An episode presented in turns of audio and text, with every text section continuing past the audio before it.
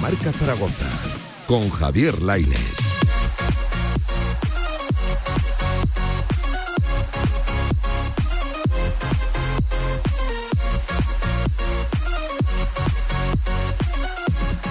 ¿Qué tal?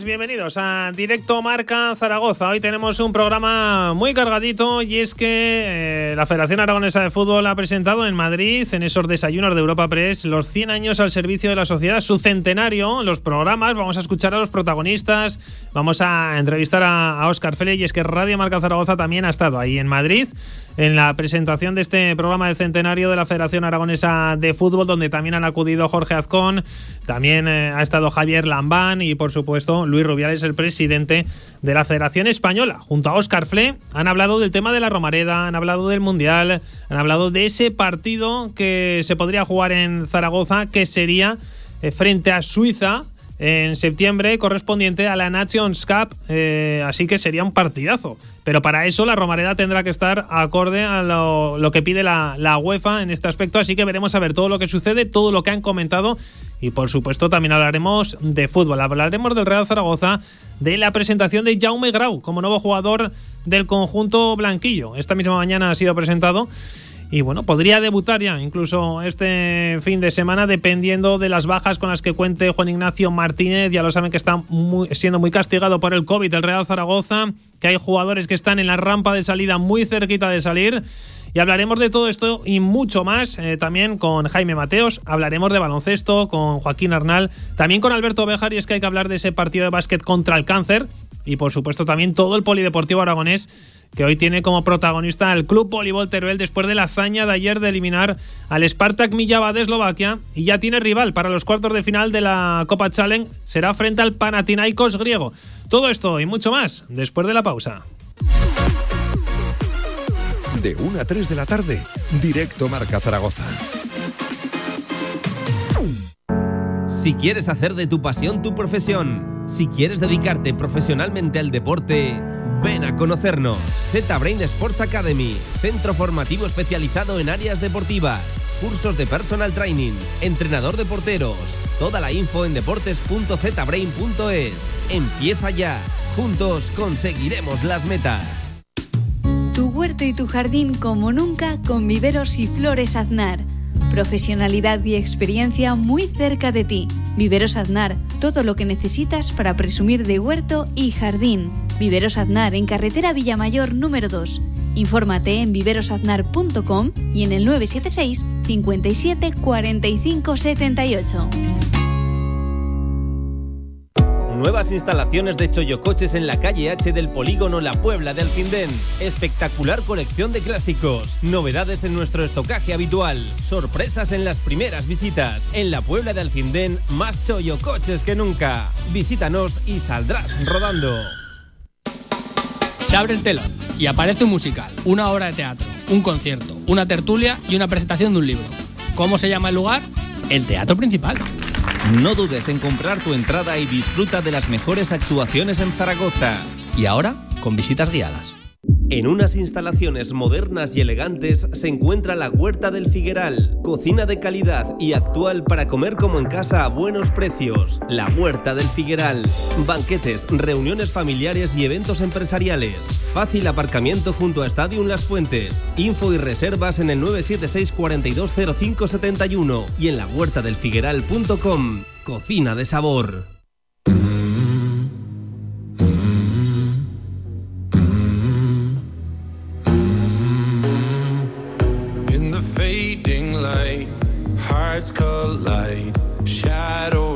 A 3 de la tarde, directo Marca Zaragoza.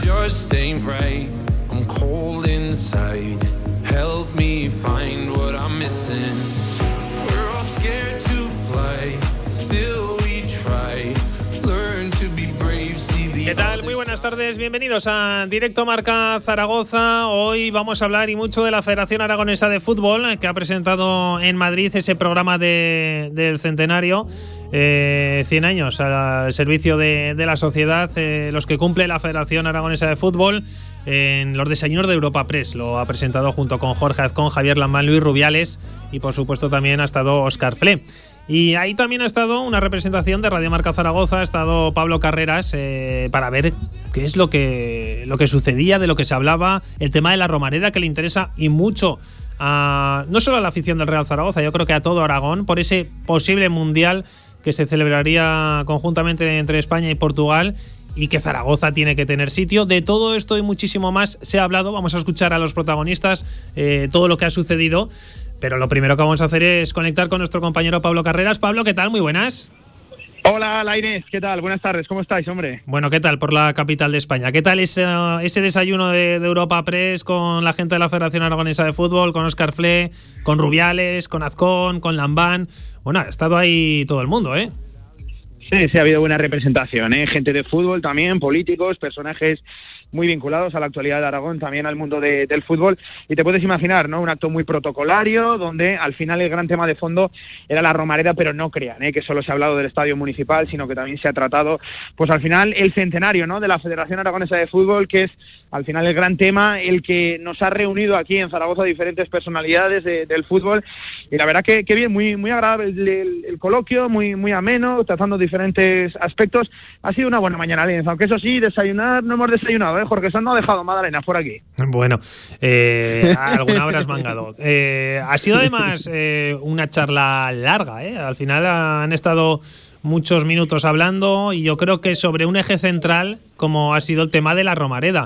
luego hablaremos también un poquito más del centenario de la Federación Aragonesa. Simplemente ha sido pues trasladar a la capital de España un poco lo que se habló aquí en la presentación a los medios de ese centenario, de todas las actividades que se van a realizar, pero también lo dicho, un tema como eje central, que es el Estadio de la Romareda y eh, la posible vuelta de la selección española, ya lo saben, sería un partido contra Suiza de la Nations Cup. Oye, un buen partido, ¿eh? Suiza tiene un equipazo, España por supuesto también, pero para eso tienen que pasar cositas. No, al final eh, estamos hablando de Suiza, que se encuentra en todo el top 10, top 15 de selecciones en el ranking FIFA. Eh. Cuidado, sería un partido al que ya se le habría fijado la Inés una fecha el 24 de septiembre en el Estadio Municipal de la, de la Romareda, pero eso sí, falta adecuar la Romareda al final a esas condiciones que impone UEFA para la disputa de partidos de la Nations League y de diferentes competiciones de este organismo europeo. Eh, nos ha contado Luis Rubiales en Petit Comité que, bueno, luego lo escucharemos, entiendo, que podríamos saber a finales de marzo, principios de abril, ya definitivamente si ese partido podría disputarse. ¿Y por qué ha respondido esto? Pues porque ha dejado caer también Jorge Azcón que igual no se llega a tiempo y que eso al final sería una clara evidencia de que Zaragoza necesita un nuevo estadio. A partir de ahí también el eje, el tema central, lo que tú comentabas, la posibilidad de, una nueva Romareda, que se han ido, pues al final, destapando diferentes aspectos, diferentes detalles. Yo creo que se ha dejado ya bastante claro que una nueva Romareda sería eso, una nueva Romareda, ¿no? Un nuevo estadio y no la reforma del actual por diferentes también imposiciones del mundo, del mundo del fútbol a, día de hoy. Al final también eh, la reforma eh, ubicada en medio de, de la ciudad sería muy compleja de llevar a cabo y también ha desvelado Jorge Azcón, que me parece interesante, me parece importante, los primeros aspectos técnicos que tendrían eh, en mente para esa nueva Romareda, con en torno a 40.000, 50.000 butacas, es decir, capacidad para, para un buen número de, aficionados, y ojo también, en torno a 120 millones de euros de coste. Eso sí, ha dejado también bastante claro el alcalde, esto al final eh, es de perogrullo, ¿no? Ya lo sabíamos, eh, es necesario inversión, tanto pública como privada, ¿no? Existe cierto consenso político, eh, ha estado también presente en el foro coloquio aquí en Europa Press en la mañana de hoy en, Madrid, eh, también Javier Lambán. La verdad que reman en la misma dirección, pero claro, yo al final quiero dejar también un aspecto encima de la mesa. Eh, es cierto que puede existir un consenso político, pero es que luego se tiene que llevar a cabo, porque si lo recuerdas, Lainer, ya hubo cierto consenso político, ya hubo un proyecto encima de la mesa para una nueva Romareda y al final todo eso se cayó. Por lo tanto, aquí hacen falta muchos aspectos, muchos factores. Que las instituciones públicas remen de manera conjunta, que llegue inversión privada, ojo, que lleve inversión privada. Sí, porque con el Zaragoza creo que se puede contar poquito. Poquito, poquito, sí, poquito de poquito de, dinero. También ha estado ¿eh? el Real Zaragoza de fondo en, la charla, se ha asegurado por diferentes eh, también moderadores, por diferentes eh, personajes participantes en la mañana de hoy que no atraviesa, es algo evidente, un buen momento el Real Zaragoza, pero lo dicho, se han ido ya poniendo encima de la mesa varios ingredientes para que salga adelante el proyecto de una nueva Romareda, que eso sí ha quedado bastante evidente que sería en una nueva ubicación, en torno a 40.000, 50.000 butacas, un estadio cinco estrellas, así se le ha catalogado y ha puesto por primera vez Azcón, esto es la primera vez que lo escuchamos, insisto, un precio en torno a 120 millones de, euros necesarios a, repartir entre inversión pública inversión privada. lo que, Esos son un poquito los detalles que se han tratado en el día de hoy. Lo que queda claro, Pablo, es que se ha pasado de remodelar la Romareda con un precio más o menos asequible a que ya eso va a ser prácticamente imposible. Yo creo que todos tenemos que tener muy claro que la Romareda va a cambiar de ubicación, eso es prácticamente un hecho, y que la inversión eh, se dispara porque si quieres tener un estadio acorde a ser sede del Mundial, eh, te vas a un estadio ya de muchísimo dinero y un estadio, como decías, cinco estrellas. Con lo cual, cambiar la Romareda de ubicación es lo que va a pasar. Si, si, sucede, yo mm, sigo siendo eh, bastante escéptico con todo esto del tema de la Romareda. Y luego hay otro tema importante que sucedió en Bilbao, también en San Sebastián, y es que con el Real Zaragoza no se puede contar para nada. Claro, e-, ese es el problema, ¿no? Que la inversión privada tendría que llevar a través de diferentes empresas, de diferentes inversores. Con el dinero del Real Zaragoza a día de hoy no se puede contar por eso, por lo que tú decías, porque no hay dinero y el Real Zaragoza al final, eh, fíjate lo, cruel que suena, va a ser un actor secundario en todo este tema de, la Romareda de fondo. Ojo, cosa que también a mí me acaba de sorprender un poquito, ¿no? Eh, ¿Para qué sería una nueva Romareda? Evidentemente con el Mundial 2030 de fondo, pero al final el que le da uso diario al estadio eh, es, el, es el Real Zaragoza. Yo creo que también tendría que tener voz y voto en este aspecto, que es el que, lo dicho, le va a dar uso semana tras semana, cada, cada 15 días y creo que también la afición tendría algo, algo que decir, ¿no? Porque son los que van a hacer uso frecuente, además de, los estadios, de las butacas, de los accesos, del transporte. Eh, en fin, me parece que el Real Zaragoza va a jugar un aspecto secundario en este aspecto, cosa que yo no acabo de entender. Al final, Pablo, ¿sabes para lo que utilizarán a la afición? Para votar el nombre, ya lo verás. Y si no, al tiempo, acuérdate de lo que te estoy diciendo. Votar el nombre y poco más. Eh, pero, pero bueno, que, que esperemos que este estadio, como bien dices, sea para que un equipo de fútbol de nuestra ciudad en la máxima categoría le dé uso. Y el Real Zaragoza de momento tiene poquita pinta de que eso vaya a suceder. Bueno, para ir terminando ya, Pablo, que bueno, ¿qué, tal has visto a, Rubiales y a Oscar Fle? Hay buena sintonía entre ellos, ¿verdad? Sí, sí, sí, hay muy buena, hay muy buena sintonía. Eh, de hecho, eh, comentaba Oscar Fle, empezando, la, empezando su intervención, eh, le ha pegado, luego lo escucharemos, un palo tremendo a Villar, al anterior, junto a, no a nuestro Villar, eh, sino al anterior, a, nuestro, a nuestro Villar le podía haber pegado un palo también, porque no, no pasaría absolutamente nada, se lo merece, de no hecho. Hubiera estado nada mal, no hubiera estado nada mal, pero le ha pegado un palo tremendo diciendo que, bueno, que, que con la anterior Junta Directiva de la Real Federación Española de Fútbol no es que estuviera al margen la Federación Aragonesa, sino que estaba perseguida, ojo, esa es la etiqueta que, ha usado, perseguida, silenciada y a partir de la llegada de Luis Rubiales empezó una buena sintonía y ahora mismo, según asegura Oscar Fle, la Federación Aragonesa de Fútbol tiene voz y voto, tiene peso dentro del organigrama de, de la Federación al final absoluta, ¿no? Nacional de, fútbol. Eh, luego también Rubiales ha querido agradecer ¿no? Eh, pues, eh, que, acudieran a, la llamada, a este foro coloquio, este desayuno de, Europa Press,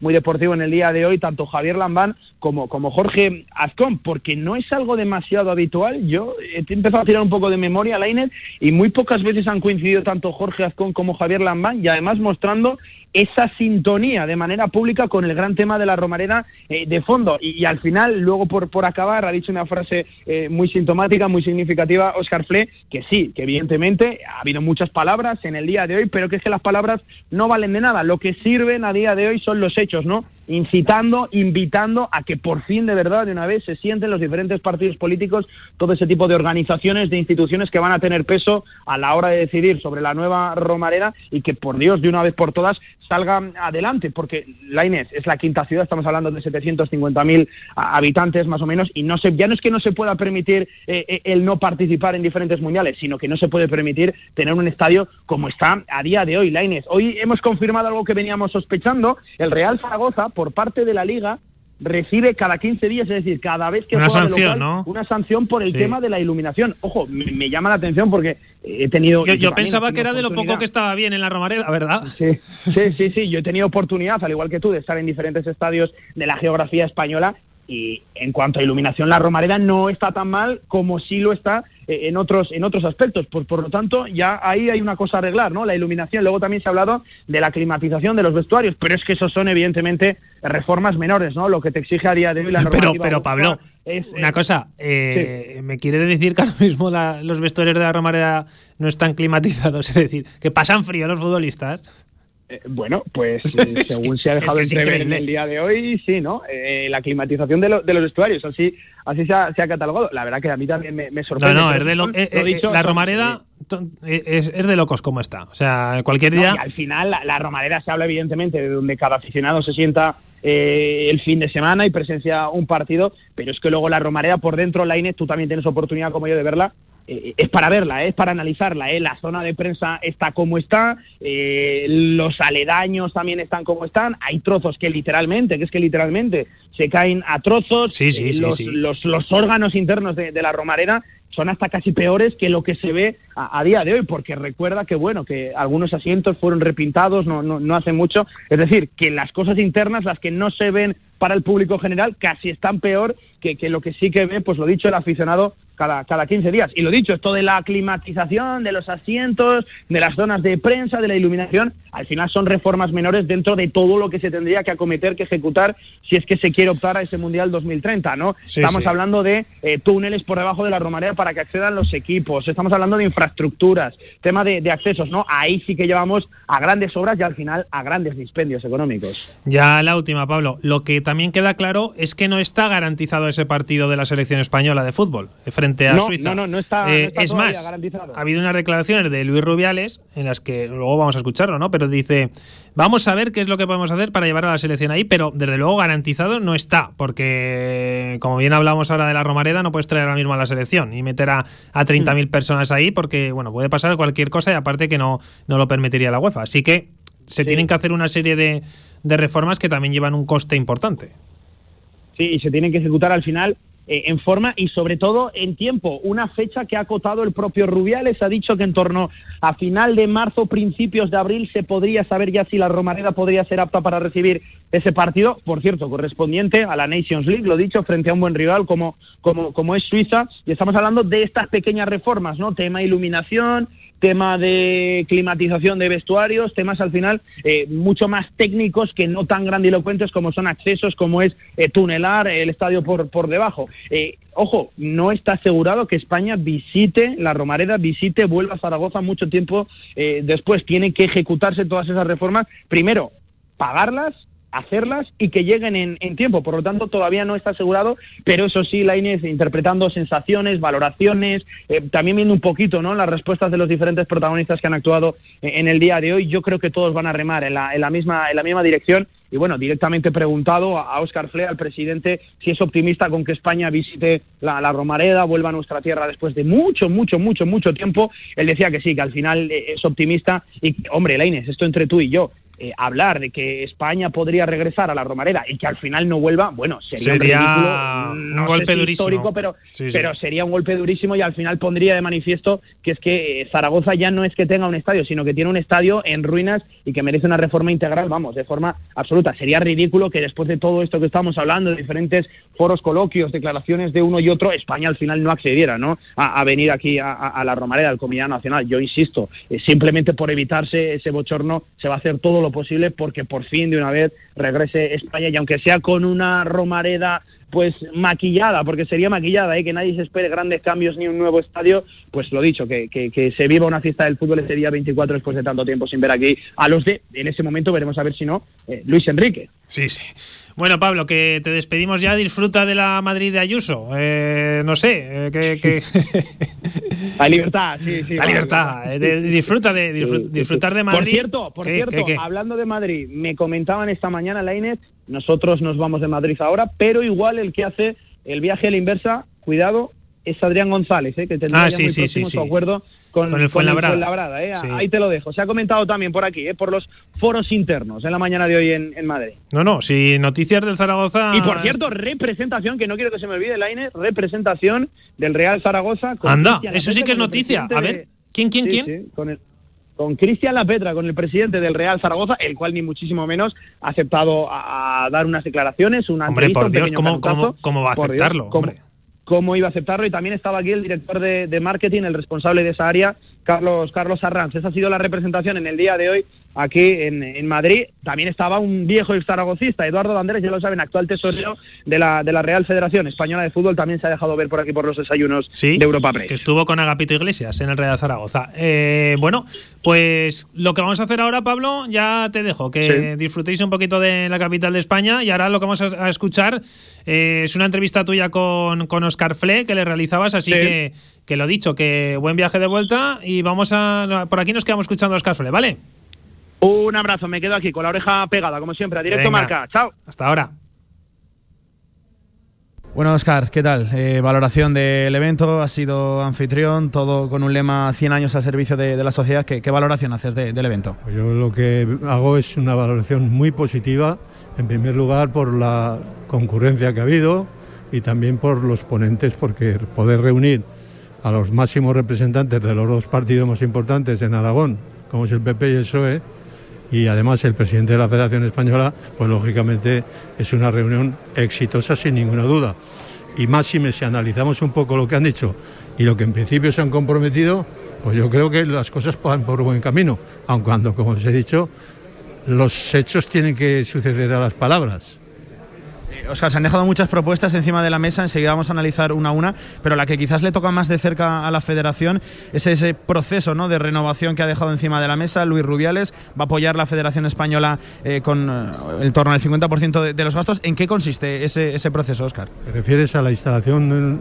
Bueno, eso consiste en hacer un centro, un centro en el que tengamos todos los servicios federativos en Puente Santiago, en la instalación de Puente Santiago, en la que estén todos los servicios federativos, en la que estén árbitros, entrenadores y los de sala, todos concretamente. Y entonces tener ahí reunido en un mismo edificio todas las, disponibilidades que tiene el fútbol aragonés. Esto realmente es, es, una empresa ambiciosa que tenemos que contar con apoyo de las instituciones, si no, no es posible. Pero si lo logramos será un éxito sin ninguna duda. Otro de los grandes temas es eh, reunir aquí a Luis Rubiales, presidente de la Federación, a, dos políticos importantes dentro de la comunidad, como es el alcalde de Zaragoza y el, propio presidente de, la comunidad autónoma de, Aragón. El gran tema de, la Romareda, el gran tema de que visite de nuevo, de que regrese la selección española a, Zaragoza. Eh, no sé si usted, en primer lugar, le ruega una valoración es optimista con que eso se pueda dar eh, en forma y plazo, que, que, venga de nuevo la selección a Zaragoza. Está previsto que sea, que sea septiembre, cuando venga. Está previsto que sea ese partido, está acordado. Ahora lo que hay que hacer es lo que estamos diciendo, pasar a limpio. Ya estuvieron los técnicos de la Federación Española, hicieron un repaso para ver qué es lo que había que arreglar y lavarle la cara a Romareda. Ahora tienen que venir los técnicos de UEFA para ratificar eso. Pero yo creo que habrá, en ese sentido, yo creo que va a haber buena voluntad porque tanto Luis como la Federación Española están por la labor de que sea una cantidad razonable es decir, si es una cantidad que está eh, en un nivel aceptable, lo harán. Ahora, si es una cantidad grande, ya lo ha dicho el alcalde, no se pueden meter porque entonces tienen que pensar en la solución definitiva, es hacer el campo nuevo. Dentro de ese campo nuevo ha mantenido usted un debate al final con el señor Azcón. Usted eh, hablaba de cifras de 50.000 espectadores para que sea un campo de cinco estrellas. Quizás se tiene que tener en cuenta también que el estadio va a ser utilizado habitualmente por el Real Zaragoza, que eh, no alcanza actualmente ni una masa de público del 25 del 50%. Eh, eso también tiene que tenerlo en cuenta tanto la Federación como el Real Zaragoza y las diferentes eh, instituciones a la hora de la reforma. Si hablamos de esto tenemos que pensar en el futuro y el futuro tenemos que pensar que el Zaragoza no esté donde está, porque está donde está, de luego difícilmente vamos a contar con ese campo.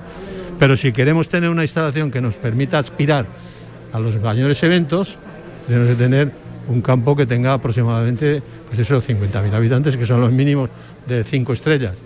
Y en este aspecto, eso es lo que le comentaba. Si estamos con 120 millones para, para 40, pues habrá que tirar un poco más alto el tiro y hablar de 150. Ahora el problema es encontrar la financiación. Pero insisto, también yo lo he dicho, también como he comentado, que la clave está en que tanto Pepe como yo, que estaban los dos aquí, los cabezas de cartel, yo creo que se han comprometido en poner buena voluntad y buscar soluciones. Se ha hablado de varias vías eh, para la reforma o remodelación de la Romareda. ¿Sabe usted si hay algún proyecto más avanzado que otro, diferentes localizaciones, o cree usted que eh, puede darse la reforma de la Romareda y que la Romareda siga estando en el mismo lugar? Yo creo que la Romareda es difícil que pueda hacerse, que reúna las condiciones para hacer lo que estamos hablando. ¿Por qué? Porque las necesidades que ahora pide UEFA y, los organismos internacionales es que toda la infraestructura del, estadio tiene que estar hueca para que por abajo entren los equipos con sus autobuses y tal. Eso no se puede hacer en la Romareda. Es más caro el collar que el perro.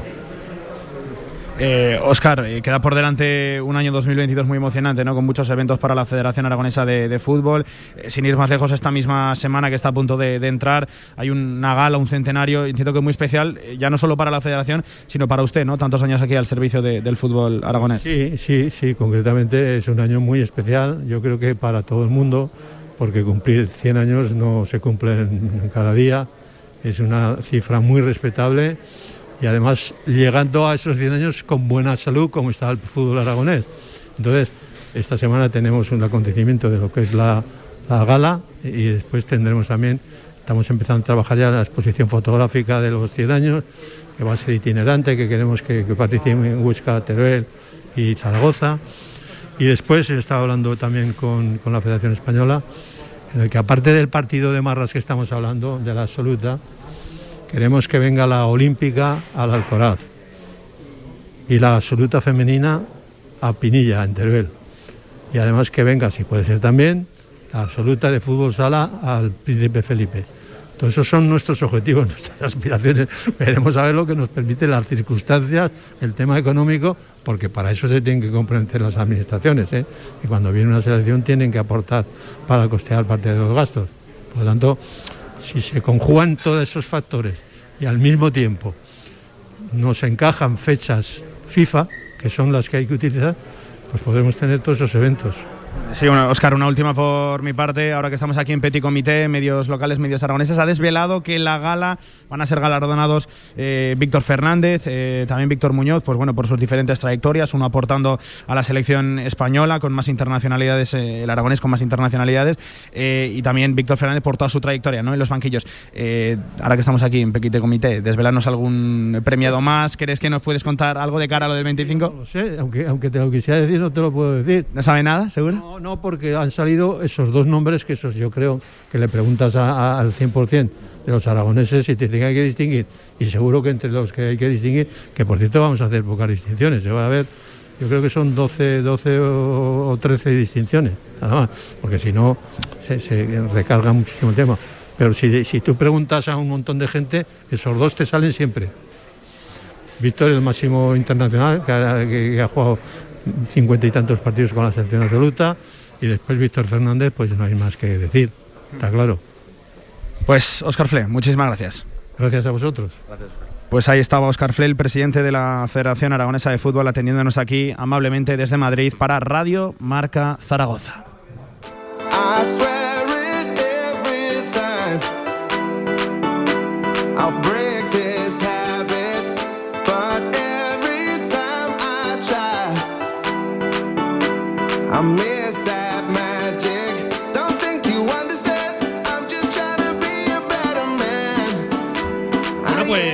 Interesante la charla que han tenido nuestros compañeros, la charla que ha tenido Pablo Carreras con Oscar Flego, el presidente de la Federación Aragonesa de Fútbol, con los premiados, con el partido de la selección, con los planes que tiene la Federación de traer también a Huesca, Teruel, eh, bueno, a diferentes combinados de, eh, de la selección española, femenina, también el fútbol sala. Bueno, yo creo que es un centenario importante el de la Federación Aragonesa. Como decía el propio Oscar Fle, no se cumplen 100 años todos los días. Y bueno, pues eh, es verdad que el plato fuerte es que vuelva la selección española después de aquel partido frente a Grecia hace ya muchísimos años y que, y que vuelva en una romareda decente, al menos en un lavado de cara para, para este partido. Y luego ya veremos el tema del estadio. Lo que vamos a hacer ahora también es ir escuchando a los diferentes protagonistas que han pasado por esos desayunos de Europa Press, en ese en esa charla, coloquio que ha tenido la Federación Aragonesa de Fútbol, pues con eh, diferentes personalidades. Y en primer lugar vamos a escuchar al alcalde de Zaragoza, Jorge Azcón, que hablaba así del partido en la Romareda. En Zaragoza, en Aragón, estaríamos encantados de que viniera la selección española a jugar un partido. Nadie tiene duda de eso. Eh, es verdad que llevamos tal retraso en la remodelación del campo de fútbol que tenemos que evaluar cuánto cuestan las obras de adecuación de ese campo de fútbol para ver si la selección española puede venir y si nos da tiempo de hacerlas. Por eso es muy importante que después del informe que nos ha enviado la Federación Aragonesa, la Federación Española de Fútbol, eh, eh, trabajemos lo más rápidamente posible para no solamente evaluar el coste de esas obras, sino el tiempo y, por supuesto, la colaboración con el Real Zaragoza, que será básica y fundamental eh, para poder hacerla. No sé de qué forma colaborarán con el Real Zaragoza, pero en cuanto a tema económico está complicado, porque Zaragoza tiene el dinero justo para pagar empleados, para pagar a los futbolistas, como para meterse en una inversión multimillonaria. Quizá para eso sí que haya dinero. Jorge Azcón también habla precisamente del uso de, esos campos y de cómo, cómo podría ser la Romareda. el mayor éxito que tiene el Ayuntamiento de Zaragoza en gestión de equipamientos públicos, en mi opinión, son los campos de fútbol municipales. En Zaragoza tenemos 29 campos de fútbol, 45 de ellos eh, eh, divididos por toda la ciudad para que os hagáis una idea, para que ustedes se hagan una idea, para que vosotros hagáis una idea. Aproximadamente el 60% de los partidos de fútbol que se juegan en nuestra ciudad se juegan en equipamientos municipales. Os voy a dar un dato. Los campos de fútbol del Ayuntamiento de Zaragoza tienen cada año aproximadamente 3 millones de usos. No hay ningún otro equipamiento municipal que se use tan intensivamente, que se use tanto como se usan los campos de fútbol. Y el dinero que destina el Ayuntamiento de Zaragoza al mantenimiento de los campos de fútbol, pues es muy asumible. Aproximadamente 800.000 euros al año le cuestan a los zaragozanos esos 3 millones de usos que tienen los campos de fútbol. Bueno, hablaba Jorge Azcón precisamente de los campos, de los usos de los campos de fútbol de municipales y también eh, seguía hablando de que tiene que haber consenso político y sobre todo se tienen que empezar a dar prisa pues para que vuelva la selección, para el tema de la Romareda, para todo. Tiene que haber consenso. Por lo tanto, la apuesta tiene que ser indudable. Yo estoy convencido de que ha llegado la hora y para eso tiene que haber un requisito, el primero y el más importante, yo lo dije desde que llegué a la alcaldía de Zaragoza, es que nos tenemos que poner de acuerdo, tiene que haber un consenso político importante en el Ayuntamiento de Zaragoza y es verdad que tiene que ser entre el Ayuntamiento de Zaragoza y yo estoy convencido de que también de que lo va a ser con el Gobierno de Aragón. Esa es la idea con la que llevamos eh, mucho tiempo hablando con el presidente, que ese consenso sea básico. Al final el debate va a girar en torno a tres cuestiones. Si somos capaces o no de ponernos de acuerdo políticamente, si tenemos un plan económico que afronte la construcción de ese nuevo campo de fútbol y, evidentemente, dónde vamos a construir ese nuevo campo de fútbol. Bueno, y también eh, hablaba el alcalde de Zaragoza de que es importante trabajar todo, todo este tema sin ruido. Yo creo que estamos trabajando de forma discreta, que es como se fraguan los consensos. Eh, eh, trasladar la tranquilidad de que no nos hemos olvidado de llegar a un acuerdo político en torno al campo de fútbol, sino que estamos trabajando, que estamos estudiando ubicaciones y que creo que, creo que, que no exista ruido en ocasiones, que no existan interferencias de otro tipo, es una buena noticia para que ese consenso eh, se pueda dar. Bueno, y de Jorge Azcón vamos a marcharnos a escuchar al eh, presidente del Gobierno de Aragona, Javier Lambán, que también coincidía en esto último con Jorge Azcón. Las eh, conversaciones eh, son eh, incipientes. comparto también con el alcalde la necesidad de que transcurran por cauces de, discreción lo más absoluta posible. El ruido siempre es enemigo de los acuerdos, pero yo creo que será bastante complicado, bastante difícil que nadie se oponga a ese propósito. No solo por que en el año 2030 seamos sede del campeonato de, fútbol, sino porque en este momento tiene tanta fuerza el fútbol, es tan imponente eh, la proyección que un país, que una comunidad puede obtener del fútbol. Tiene toda la razón del mundo Javier Lamán cuando habla de lo importante que es el fútbol. Quizá haya, personas que no les guste el fútbol, que se piense que todo lo relacionado con el fútbol está, es desmesurado y es verdad y es verdad, pero también es verdad lo que comentaba eh, el presidente del gobierno Aragón, Javier Lambán. Al final, con el fútbol, lo que haces es promocionar eh, la ciudad de una forma increíble. Eh, ¿Cuánta gente conocerá Zaragoza por el Real Zaragoza? Muchísimas personas. Pues imagínense también si llega el Mundial a España y Zaragoza es una de las subsedes. Sería importantísimo para, Zaragoza y para Aragón y para promocionar el territorio. Javier Lamban precisamente reconocía que sería imperdonable dejar pasar el tren del Mundial. Eh, por tanto, eh, yo me atrevo a pronosticarle a este señor nuestro eh, éxito. No puede ser de otra forma. Aragón no se puede permitir el lujo y Zaragoza tampoco de dejar pasar la oportunidad del Mundial. Pero es que no nos podemos permitir el lujo de seguir teniendo el campo que tenemos. Tenemos que tener otro campo, tenemos que tener un campo nuevo, tenemos que tener un campo espléndido.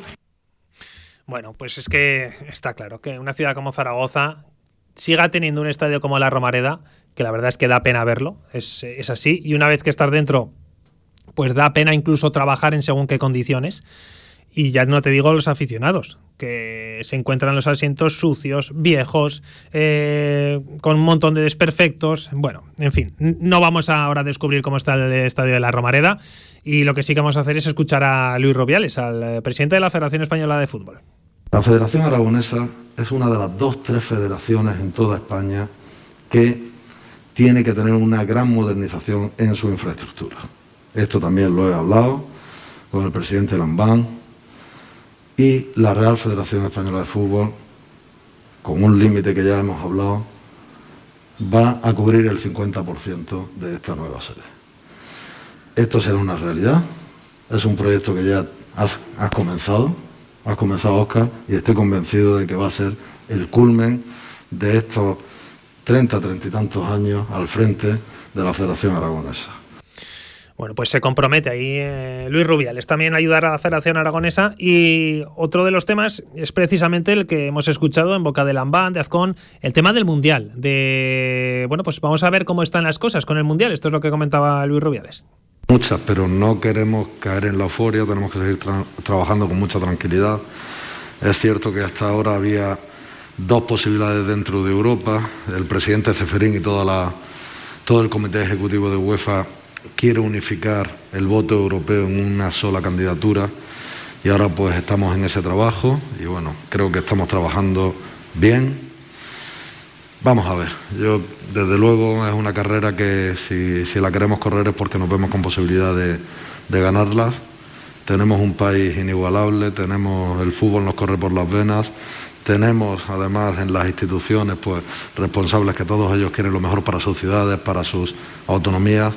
Creo que eh, sin lanzar las campanas al vuelo y, con, repito, con plena humildad, España y Portugal se lo merecen, lo necesitamos como país. Vamos a ver si somos capaces de hacerlo. Hay una comisión mixta de trabajo, todavía, tenemos un par de meses por delante en los que vamos a trabajar de manera dura y será en el momento en el que tengamos que tomar una decisión ya eh, sobre eso. O sea que no creo que se demore más del mes de marzo, principios de abril, ahí podremos decir algo. Bueno, pues este último sonido de Luis Rubiales hablaba precisamente de los plazos que se le dan a la ciudad de Zaragoza para recibir a la selección española en ese choque que ya hemos comentado que sería de la Nations Cup frente a Suiza y sería en el próximo mes de, septiembre. Concretamente el 24 de septiembre. Podría jugar España-Suiza de la Nations Cup en Zaragoza. Los plazos ya no han escuchado en boca de Luis Rubiales. Pues bueno, hay unos plazos que eh, no se puede ir más allá del mes de marzo porque bueno, hay que preparar absolutamente todo. Pues todo esto es lo que ha sucedido esta misma mañana en Madrid, con representación de Radio Marca Zaragoza. Eh, hemos estado ahí eh, comentando y hablando con los diferentes protagonistas todo lo que puede suceder eh, sobre ese partido de la selección española frente a, frente a Suiza. Y claro, una cosa ha llevado a la otra. El tema de la Romareda, que yo creo que ese ha sido el, eje central también, eh, por supuesto ha sido los 100 años de la Federación Aragonesa de Fútbol, pero también, como comentábamos, pues el tema de la Romareda, porque al final eh, se ha hablado y mucho. Quedan varias cosas claras, como comentábamos también antes con Pablo Carreras, que mm, la Romareda en su ubicación actual es casi imposible que, que siga. Si Zaragoza quiere tener un estadio cinco estrellas en su ubicación actual es imposible. Si quiere que sea subsede del Mundial, va a ser imposible que siga en ese emplazamiento, con lo cual habrá que ver hacia dónde se puede ir el estadio. Eh, ya lo saben que Zaragoza tiene varios, varios sitios donde puede ubicar el estadio. El centro de la ciudad sería casi imposible. Y por supuesto, la ubicación en la Romareda es perfecta, pero hay varias cosas que son eh, imposibles de llevar a cabo. Eh, eh, por supuesto, también la inversión. Es otra de las noticias. Jorge Azcón hablaba de más de 120 millones de euros. Es una cifra muy, muy importante con un estadio que sería un estadio cinco estrellas y que tendría una capacidad entre 40.000 y 50.000 personas. Hay que tener en cuenta otra vez lo mismo. Si quieres ser subsede del Mundial, 40.000 quizás se quede poco y tiene más hacia 50.000 personas, pero cada asiento más son 3.000 euros encima de la mesa, es lo que comentaba el alcalde. Y, y, bueno, pues estaríamos hablando de 120 millones de euros. Pues todo esto es lo que ha sucedido esta mañana en Madrid. Y ahora ya hacemos una pequeña pausa y regresamos para hablar de la actualidad del Real Zaragoza, porque no hay que olvidar que este sábado llega un momento importante en el año del eh, Real Zaragoza, con esas protestas de la afición y con ese partido frente al Valladolid.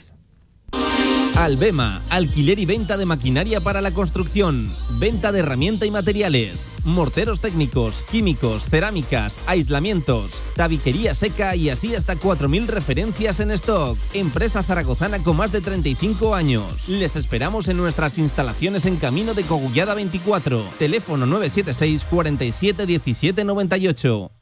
Descubre Restaurante Más Torres. Gran variedad de tapas, platos de cuchara, asados y una espectacular bodega. 10 años siendo tu restaurante de referencia. Restaurante Más Torres, en Francisco de Vitoria 19. Especialidades en tortilla de trufa, verduras, pescados y nuestro espectacular cachopo. Consulta nuestros menús. Pedidos a recoger y a domicilio. Más información en restaurantemastorres.com. Con más de 25 años de experiencia, Anagán Correduría de Seguros te ofrece gran profesionalidad, gestión eficaz y los mejores precios en todo tipo de seguros generales y agropecuarios. Infórmate en el 976 31 8405 y en anagán.com. ¿Quieres hacer más grande tu marca? ¿Quieres dar visibilidad a tu empresa? Posiciona tu marca con Radio Marca Zaragoza. Creceremos juntos. Seguimiento personalizado para que tu campaña sea más efectiva. Ponte en contacto con nosotros. Radiomarcazaragoza.es. Tu marca en Radio Marca marcará la diferencia. Federación Aragonesa de Golf, 15 clubs a tu servicio, un deporte sostenible para todas las edades y en plena naturaleza. Fedérate y forma parte de nuestra gran familia. Golf es salud, practícalo. Infórmate en aragongolf.com y en el 876 66 2020.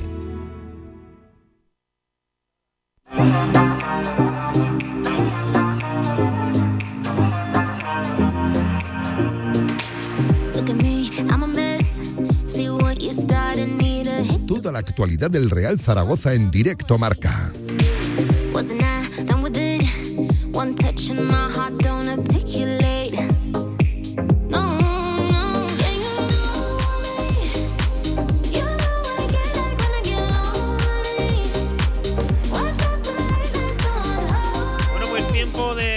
Zaragoza, ya lo saben cómo están las cosas. El sábado a las 3 y cuarto, concentración frente al palco de los aficionados del Real Zaragoza que han dicho que hasta aquí hemos llegado, que no aguantan más y el Zaragoza es que es suyo. El Zaragoza es de la afición y no va a quedar ninguna duda. Eso para empezar. A partir de las 4 y 10 entrada al campo, 10 minutos después. Ya a las 4 y 32, en el minuto 32, pañolada de la Federación de Peñas, que incluso ha comprado pañuelos negros para repartir entre la afición del Real Zaragoza. Así están las cosas en el conjunto aragonés, con una afición que sigue cabreada como una mona, con Miguel Torrecilla, como no puede ser de otra forma, con sus últimos movimientos, que no tiene ninguna culpa Jaume Grau, que ha sido presentado hoy luego escucharemos, pero que la verdad es que las cosas en Zaragoza andan revolucionadas. Y nosotros queremos hablar con una de las personas que más sabe de la Liga Smart Bank, por no decir la que más, para que nos dé también su punto de vista desde fuera de lo que está pasando en Zaragoza, porque me consta que está muy informado. Jaime Mateos, ¿qué tal? Muy buenas. Hola Javi, ¿qué tal? Buenas tardes. Bueno, pues así están las cosas en Zaragoza. El sábado, además de, fíjate, lo de menos casi es el partido, te iba a decir, porque es contra el Valladolid, segundo clasificado. Zaragoza, además, castigado por el COVID. Bueno, son muchas cosas en lo deportivo, pero en lo extradeportivo es lo realmente importante. El partido importante se va a empezar a jugar a las eh, 3 y cuarto con esa concentración de los aficionados del Real Zaragoza frente al palco, porque la afición, Jaime, eh, ya te habrás dado cuenta de que no aguanta más. Bueno, y es comprensible. Por un lado está la vertiente del partido, que es una pena que se tenga que ver un poco deslucida por, por todo esto, pero claro, si no, ¿cuándo tienes ese foco para llamar más la atención y para mandar un mensaje más claro y más evidente? Hay que utilizar un partido de la Romareda y se ha utilizado este pues porque ha tocado este.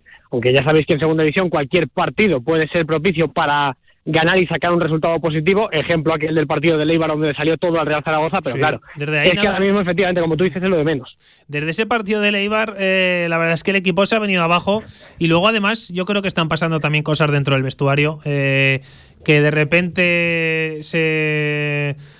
Eh, bueno, empiecen las prisas para que abandonen el Real Zaragoza, Javi Ross, Íñigo Guaras, Adrián González, gente veterana, gente muy querida dentro del vestuario eso, mm, una de dos, o salta por los aires, eh, Jaime, desde fuera no sé cómo lo verás, o realmente, pues es que en, lo deportivo Miguel Torrecilla quería hacer una revolución cuanto antes.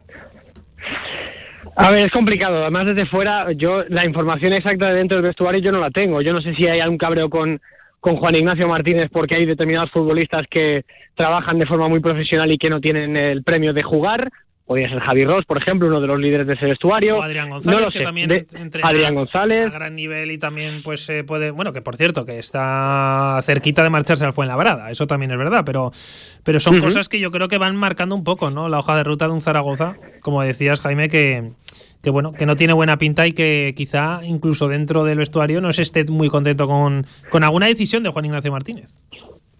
Sí, eh, pero eso, bueno, también la mala dinámica, es, es normal que también eh, haya ciertos eh, tiras y aflojas en, en, los vestuarios, pero tanto como para que además coincida con, a ver cómo lo digo esto de forma delicada sin que me caiga una querella, pero sin un, eh, un dinamitero del mercado como es eh, Torrecilla, que es un tío que, que todos los mercados coge y, y a lo mejor ficha 8 o 10 tíos que no conocemos ninguno y que, o que siempre ficha los mismos y que son de su cuerda, ¿no? Es un poco extraño que justo además coincida todo esto, eh, extraño o casual, no lo sé, coincida todo esto con la figura de un eh, director deportivo, pues, que, que, es lo que es. O sea, que es que la gente está cabreada con Torrecilla, vale, normal, pero con quien tiene que estar cabreada, cabreada es con quien lo ha puesto. Si es que Torrecilla ya tenía su hoja de ruta bien clarita en Gijón. O sea, ya vimos que trajo 36 tíos, de los cuales valían cuatro. Sí, sí. Si en el Sporting de Gijón, en vez de apostar, Sporting y Zaragoza siempre los comparo mucho por el tema de la cantera. En vez de coger y meter mano en el filial y subirlos al primer equipo, se trae a un medio centro que se llamaba Isaac Coffey que no daba un pase a tres metros. Se trae centrales como Geraldes, eh, que tampoco, o defensas como Geraldes que no sabían eh, jugar tres partidos consecutivos dando el nivel para la segunda división, delanteros como Neftali que al final están a caballo entre el filial y el primer equipo y tampoco, en vez de coger y tirar de los de casa, que además económicamente al equipo le vendría bien. Entonces yo entiendo el mosqueo de la afición de Zaragoza porque mm, en vez de apostar por la gente de la casa se trae a sus tres, cuatro amigos y no te extraña que no vuelva a sonar el nombre de el Alex Alegría de turno o del Feibers de turno para traértelo de vuelta. Oye, que yo, eh, desde que está aquí Miguel Montes Torrecilla, yo, por supuesto, como cualquier persona, eh, hemos querido valorar su trabajo sin juzgarle antes, ¿no? Porque al final lo que ha hecho antes es verdad. Yo me he informado, nadie, cuando te digo nadie me habló bien del trabajo de Miguel Montes Torrecilla, pero bueno, puedo entender que fueron proyectos que fracasaron y que obviamente nadie te va a hablar de un proyecto fracasado. Pero a la única persona que le he escuchado últimamente hablar bien de Torrecilla ha sido a Julen Lopetegui y demostró no tener ni idea de la actualidad de Zaragoza. Cuando, cuando, cuando hizo un resumen de Zaragoza, yo creo que era todo lo contrario. O sea, no, yo creo que no había visto ni un partido del Zaragoza. Lo recuerdo, lo recuerdo. La previa de Copa del Rey, yo pensé lo mismo. Dije, yo creo que este hombre todavía no le ha dado tiempo, porque claro, entre Liga y Copa, Champions, tal, no te ha dado tiempo a lo mejor a prepararte el partido de la, con la misma exigencia. No, yo creo no, que de verdad. No vio ni un partido ¿eh? de Zaragoza, te lo digo. De hecho. no, no, yo creo que tocó de oídas ese día, de verdad te lo digo. ¿eh? Yo creo que, tocó de oídas, pero, pero bueno. Vamos, un proyecto precioso el que tenía Torrecilla, que, que, con lo bien que había hecho las cosas, con un montón de internacionales en Zaragoza, que eso es lo único que tenía razón, internacionales sub-21, y pero luego cogen la Romareda y como yo creo que no tenía ni idea de lo que iba a ver en Zaragoza, cogió y sacó a su once titular. Dijo, aquí no me vaya a dar nada sorpresa. No me la vaya nada, sí, sí, No lo sé, es todo muy extraño. Y es verdad que es injusto a lo mejor valorar a Torrecilla por lo que ha hecho eh, en otras ocasiones. A partir de ahí es donde yo creo que acaba también la responsabilidad de la directiva que, que confiara en él. A partir de entonces hay que valorar lo que ha ido trayendo y lo que ha ido saliendo. Es decir, si tú tienes un problema a nivel de fichas, a nivel de, de lo que cuesta, a nivel de masa salarial, y te liberas, por ejemplo, de Enrique Clemente, que es el único que puede a lo mejor desempeñar un papel preponderante en el perfil zurdo de la defensa del Zaragoza, que es donde mayores carencias hay a nivel de piezas, quiero decir, pues no tiene sentido, porque Clemente no era de los que más cobraba. O sea, yo entiendo que ahora pues quiere hacer masa salarial y quitarse suplentes que cobran mucho. Vale, a partir de ahí es todo lógico, pero mm, no puedes empezar por Enrique Clemente y luego poner a otros 8 o 10 jugadores en, la, en el escaparate, porque eso se llama liquidar la plantilla y eso ya hubo un club que lo hizo una vez que es el Nastic de Tarragona hace cuatro o cinco años, y le salió horroroso. Le salió horroroso. Entonces, yo creo que esa estrategia de mercado, eh, aparte de que enrarece el ambiente y encabrona a todo el mundo, incluso la propia plantilla, creo que es contraproducente para, para la dirección de un equipo, porque no hay paciencia, no hay continuidad. O sea, lo que hay, no le has dado tiempo a lo mejor a que termine de engrasar un poquito mejor. O sea, es que te estás cargando a mitad de carrera lo que ya habías hecho. Entonces, vas a empezar con un equipo nuevo desde cero en el mercado de enero invierno donde no hay, eh, digamos, es como si vas a, rebajas el último día. O sea, lo bueno ya se lo han llevado. Entonces, la estrategia a nivel dirección deportiva yo no lo entiendo. Luego hay una cosa que, fíjate cómo son, eh, cómo están sucediendo los acontecimientos en Zaragoza, que creo que está doliendo mucho más el haber regalado a Enrique Clemente que el que salga Íñigo Guaras al líder de la Liga Smartbank. Ojo, que también esto es curioso, ¿eh? Sí. No te vale a ti. después de lo de Raúl Guti. Sí, después de lo de Raúl Guti y lo de un montón más, ¿no? Pero que no te vale a ti, Íñigo Guaras, que es verdad que mm, quizá Rubi tampoco le ha visto mucho, pero es verdad que su nivel en los últimos años no ha sido nada bueno. También en un contexto todo favorable, creo que Íñigo Guaras rendirá mucho mejor, ¿no? Pero eh, que no le valga al Real Zaragoza y le valga al líder de la Liga Smartbank pues oye, y para traerte a un chico de Osasuna que no ha jugado absolutamente nada y que ojalá le falla fenomenal ¿eh? a Jaume porque el chico no tiene culpa de nada, pero que son cosas extrañas. Y luego lo de regalar a Enrique Clemente siendo que es de los que menos cobran y que no te vas a aligerar absolutamente nada de masa salarial, eh, lo mismo con Bermejo y compañía, yo creo que son cosas que no termino de entender. Lo de Guaras, vale, no cuenta Jim con él, perfecto, pues me lo quito, luego que vaya líder de la Liga Smartbank, sorprende, y, pero ir quitándote a los Yanis, Bermejo, Clemente, que no cobran un duro, no sé, es cuanto menos curioso. No, no, bueno, lo de Yanis, evidentemente, creo que está en 80.000 eh, aproximadamente, eh, bueno, un poquito más a lo mejor por el tema del salario mínimo, pero eh, es verdad que Yanis no ocupa mucha plaza a nivel salarial, no, mucha, no ocupa mucha masa salarial, pero hay que preguntarle también a Torrecilla que viene este señor para, para traérselo aquí, porque es que no ha contado para nada. pero al margen no lo conocía, pero Jaime, que no lo conocía, que fue un ofrecimiento. Fue un ofrecimiento como se ofreció a un montón de clubes y vio los vídeos y debió decir, bueno, que de hecho no sé si, bueno, sí, fue Torrecilla, pero que no sé hasta qué punto vieron destacadamente a César Yanis, que por otra parte en los entrenamientos pues no debe destacar lo más mínimo, por eso se le busca una salida.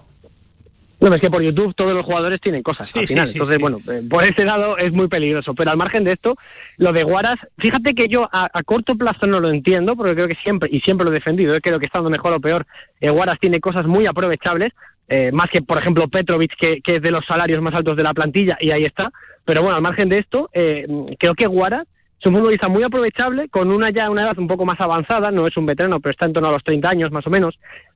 Pero Guaras al final, si a la Almería le sale bien la película y termina por, por subir a primera división, primero, no es un rival directo para ti, y segundo, si sube te, te cascan 800.000 euros de prima de, de, eh, de fichajes y al final termina saliendo por, por esa cláusula obligatoria de compra en caso de ascenso. Entonces, dentro de lo que cabe, no es mal movimiento a medio plazo, pero claro, te estás jugando en el corto el perder a uno de tus mejores futbolistas eh, y que pueda ser eh, al final un desastre en tu segunda vuelta, porque si al final te quitas a los mejores, lo que traes no mejora lo que había, vas a peor porque encima el equipo se tiene que volver a rehacer en cuanto a integración, en cuanto a coger los automatismos y demás, pues a lo mejor sí, por 800.000 euros futuros, que tampoco sabes si son seguros, porque mira cómo está Almería ahora, vas a hipotecar todo lo que queda de año con un arriesgando a un hipotético y un poco lejano, todavía considero yo, porque creo que el Zaragoza tiene nivel para más, descensos a, a primera red, ¿no? Entonces, bueno, es un movimiento que si sale todo bien, así como sobre el papel suena muy bonito, pero que tiene muchísimo riesgo, ¿eh? Sí, sí, sí, no, está claro, porque fíjate, el Zaragoza ya lo sabes que está eh, seriamente golpeado por el COVID en los últimos, en la última semana.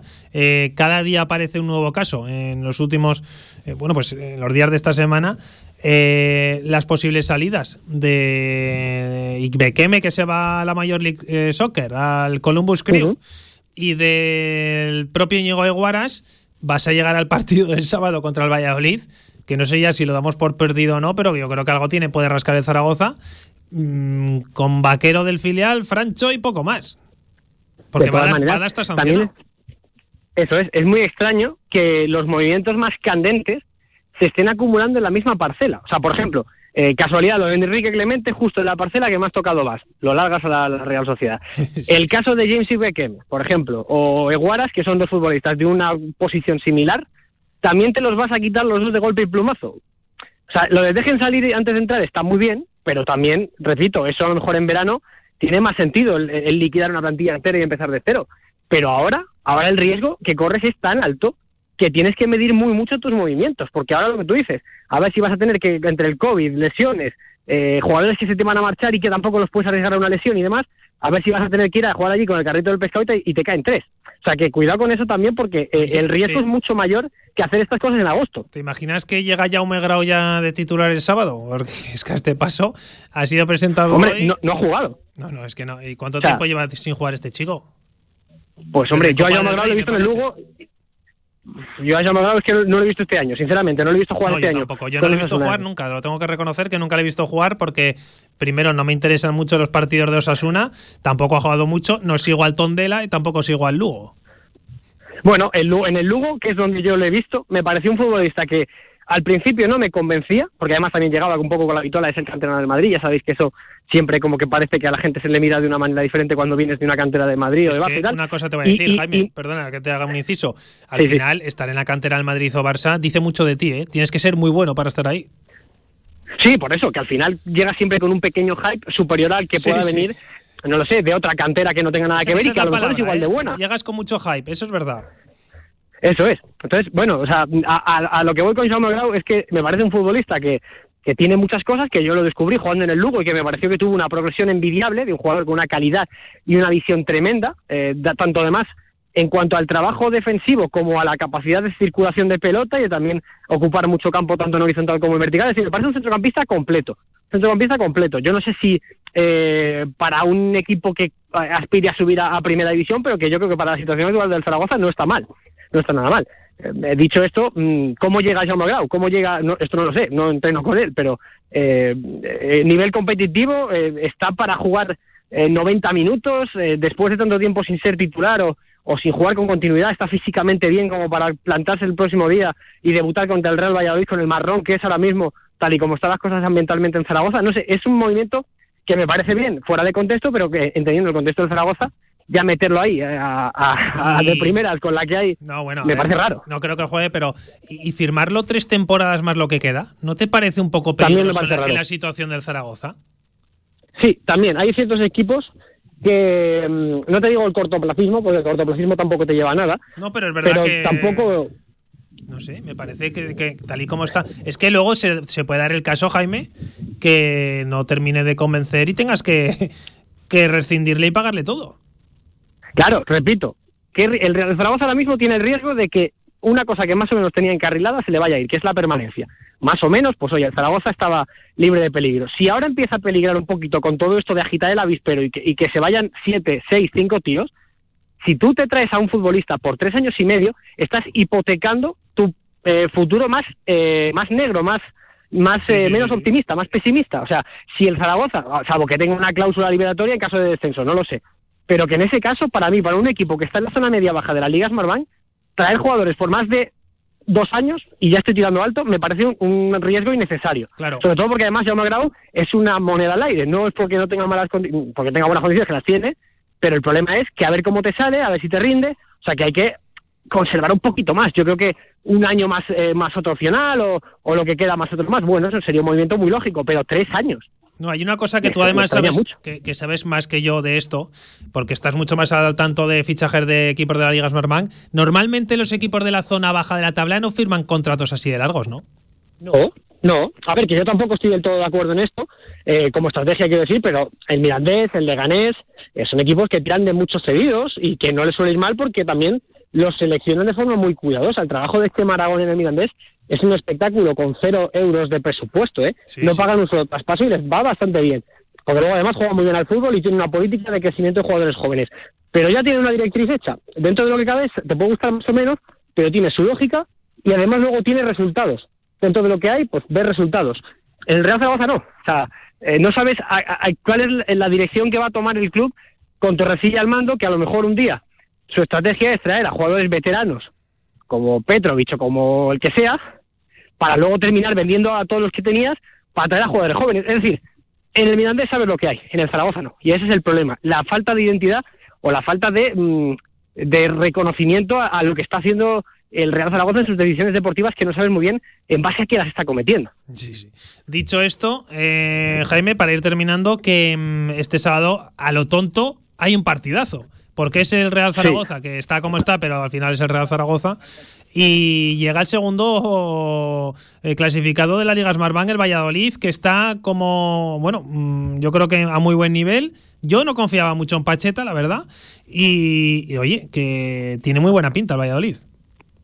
Yo sí, yo sí confío en Pacheta porque siempre me ha parecido un pedazo de entrenador y además con las ideas muy pero, claras pero, un pero quizá para otras situaciones, ¿o qué? Yo, yo lo veía un grandísimo entrenador para situaciones como, por ejemplo, la que pilló en el Huesca, de equipos que no tengan esa aspiración, que lo que hay que hacer es salvarlos y que es un motivador nato. Para proyectos ganadores tenía dudas yo, ¿eh? Mm. Bueno, a mí, fíjate, o sea, sí verdad que con equipos que no tienen ese foco, eh, no sé, Oviedo, me viene a la cabeza, el Elche, eh, pues sí, es verdad que es un perfil diferente, porque ahora sí que tiene la obligación de subir a la primera división, sea como sea, pero si os fijáis, el Real Valladolid, salvo esa derrota contra el Betis en Copa del Rey, eh, que luego es verdad que la evolución del equipo ha ido de menos a más, porque al principio jugaba contra centrales no le fue muy bien, tuvo varios resultados muy negativos con muy mala imagen, el día, de, por ejemplo, de la derrota en, en Pucela en septiembre contra el Tenerife, pero a partir de ahí el equipo ha crecido una barbaridad y es que en los últimos tres meses es que ha perdido tres partidos nada más. Es un equipo eh, muy peligroso. Es un equipo muy peligroso porque además tiene dinamita. En cuanto a estado de forma ya es indiscutible. Lleva muchísimas victorias seguidas en Liga. Eh, si no recuerdo mal, la última vez que perdió es que el día del Huesca, en diciembre. O sea, que fíjate si lleva ya sin partidos ganados de forma seguida. Al margen de esto, tiene eh, un estado de forma envidiable y arriba tiene mucha pólvora. Defensivamente el equipo está mucho mejor que antes, encaja muy poquitos goles lleva sin encajar goles en liga desde mm, antes del parón de Navidad y a partir de ahí mm, tiene gol, o sea, tiene todo, tiene el equipo bien hecho, el equipo armado, defensivamente está está muy solvente y tiene a Sean Bateman arriba que es que se le caen los goles del bolsillo, o sea, que es un equipo peligrosísimo, ya ha dado el sorpaso, ya es el segundo clasificado de la Liga Smartbank por delante de Leibar, que que hasta hace dos o tres meses no nos lo creíamos. ¿eh? Vamos, que el Zaragoza lo tiene bastante complicado, ¿no? Para sacar algo positivo en el sábado en la Romareda. Hombre, eh, con la quiniela y a priori sí. Luego ya sabes que el fútbol y la segunda división te puede dar una sorpresa, pero así a priori, con todo esto del ambiente que hay enrarecido alrededor del club, eh, yo ahora mismo veo favoritísimo el Real Valladolid para ese partido.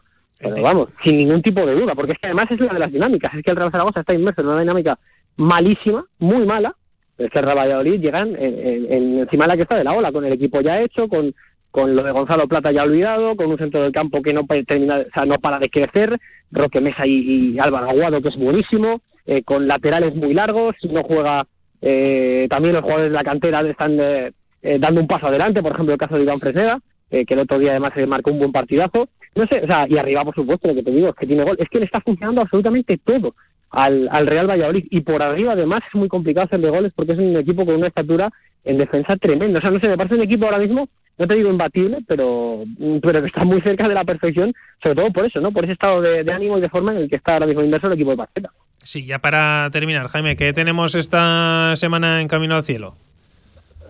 Bueno, pues esta noche hemos tenido a Alberto Escasi, hemos tenido al capitán del Málaga, uno de los capitanes del Málaga, que mm, no lo conocía personalmente y me ha sorprendido lo claro que habla, lo tranquilo que es, pero lo claro que habla. Me gusta mucho como futbolista, ¿eh? Me gusta, me gusta, me gustaría en mi equipo. Enfrente no me gusta un pelo. No, no, pues es que además te vale de todo, te vale de pivote, te vale de central, es un colocador de compañeros natos, es decir, es una especie de extensión de un entrenador en el campo, como se suele decir, es un tío con una visión de juego espectacular y oye, tiene llegada y tiene gol, ¿eh? pues es un tío que los corners, a pesar de no ser muy alto, eh, ataca muy bien el balón, o sea que es un futbolista que para un equipo como el Real Zaragoza le, viene, le vendría de perlas, porque tiene muchísima experiencia, muchísimas horas de vuelo y ha sido importante en todos los equipos en los que ha estado, pues por ejemplo en Numancia, el Hércules en su momento y ahora en el Málaga, que es el equipo de su tierra, porque no hay que olvidar que es casi es del palo del barrio del Málaga, o sea que un tío que además está jugando con el, equipo, con el equipo, con el escudo que siente, o sea que es un pedazo de, futbolista. Así que hemos tenido una charla muy, muy emocionante con él y se ha mojado mucho, como te decía Javi, en, la marcha de un compañero. Se está hablando de que Antonín Cortés, que tampoco le metía mal a Zaragoza, por cierto, eh, se podría marchar, entre los mejores destacados estaban ahí, estaba el Burgos. Eh, aunque parece que se ha desinflado un poquito, y, el, y, se ha mojado muchísimo al decir que, que, él tendrá que tomar la decisión que tenga que tomar, pero que nadie se olvide que Antonín Cortés es malagueño y que gracias a su venta en su momento a Granada, el Málaga, con la situación económica que tenía, se ha salvado eh, de una mm, liquidación o un descenso. O sea, que, estamos hablando de que la venta de Antoñín ha salvado al Málaga de, seguir sufriendo con el límite salarial. O sea, fíjate hasta qué punto eh, Alberto Escasi se ha mojado, además en, tono y en calidad de líder. O sea, que es una declaración que a mí me ha sorprendido mucho y que habla muy a las claras de, lo que es, ¿no? El jugador del palo, un tío que habla claro, un tipo con mucha experiencia y sobre todo un tipo que, que tiene madera de líder. Pues Jaime Mateos, que como siempre ha sido un placer hablar contigo, eh, este fin de semana te escuchamos, ¿no? Por Radio Marca. Sí, señor. Villarreal Mallorca a las cuatro y cuarto. O sea que nos eh, escucharemos en antena porque tú estarás por allí, ¿no? Con, el barrio de Zaragoza, ¿no? Desde que te han subido de categoría, sí, sí, estaremos ahí, en la Romareda, a las cuatro. Así que, oye, que vaya bien, ¿vale? Igualmente, un abrazo, Javi. Un abrazo, Jaime. Y ahora lo que vamos a hacer es escuchar a, bueno, la presentación de, de Jaume Grau. Lo primero que vamos a hacer es poner eh, los sonidos de Torrecilla que ha comenzado presentando así al nuevo futbolista del Real Zaragoza. Muy buenos días a todos. Espero lo primero que, que estéis todos bien, que tengáis buena, buena salud en estos tiempos que estamos todos pasando.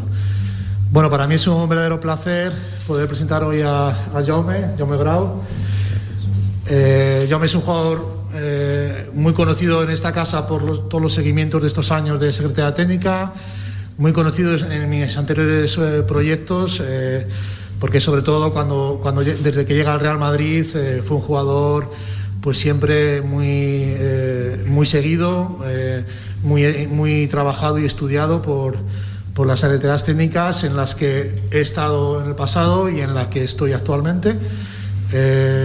Yo me es un jugador de, de pie izquierdo, zurdo, como decimos habitualmente, eh, con un muy buen manejo de, balón. Eh, él es un jugador que, se ha adaptado eh, dependiendo a qué acompañante su entrenador le ha dado en el centro del campo. Si ha tenido un, centrocampista de un talante muy ofensivo, él ha sido un jugador de equilibrio, de mantener el orden defensivo si en ocasiones eh, sus entrenadores le han pedido ser un jugador que salte a presionar hacia arriba, pues también, también lo ha hecho. Eh, para mí lo que más destaco, de él es su, inteligencia en el campo y, sobre todo el, ser un jugador que, te mantiene ordenado el equipo cuando, cuando realmente se lo, se lo pide su entrenador.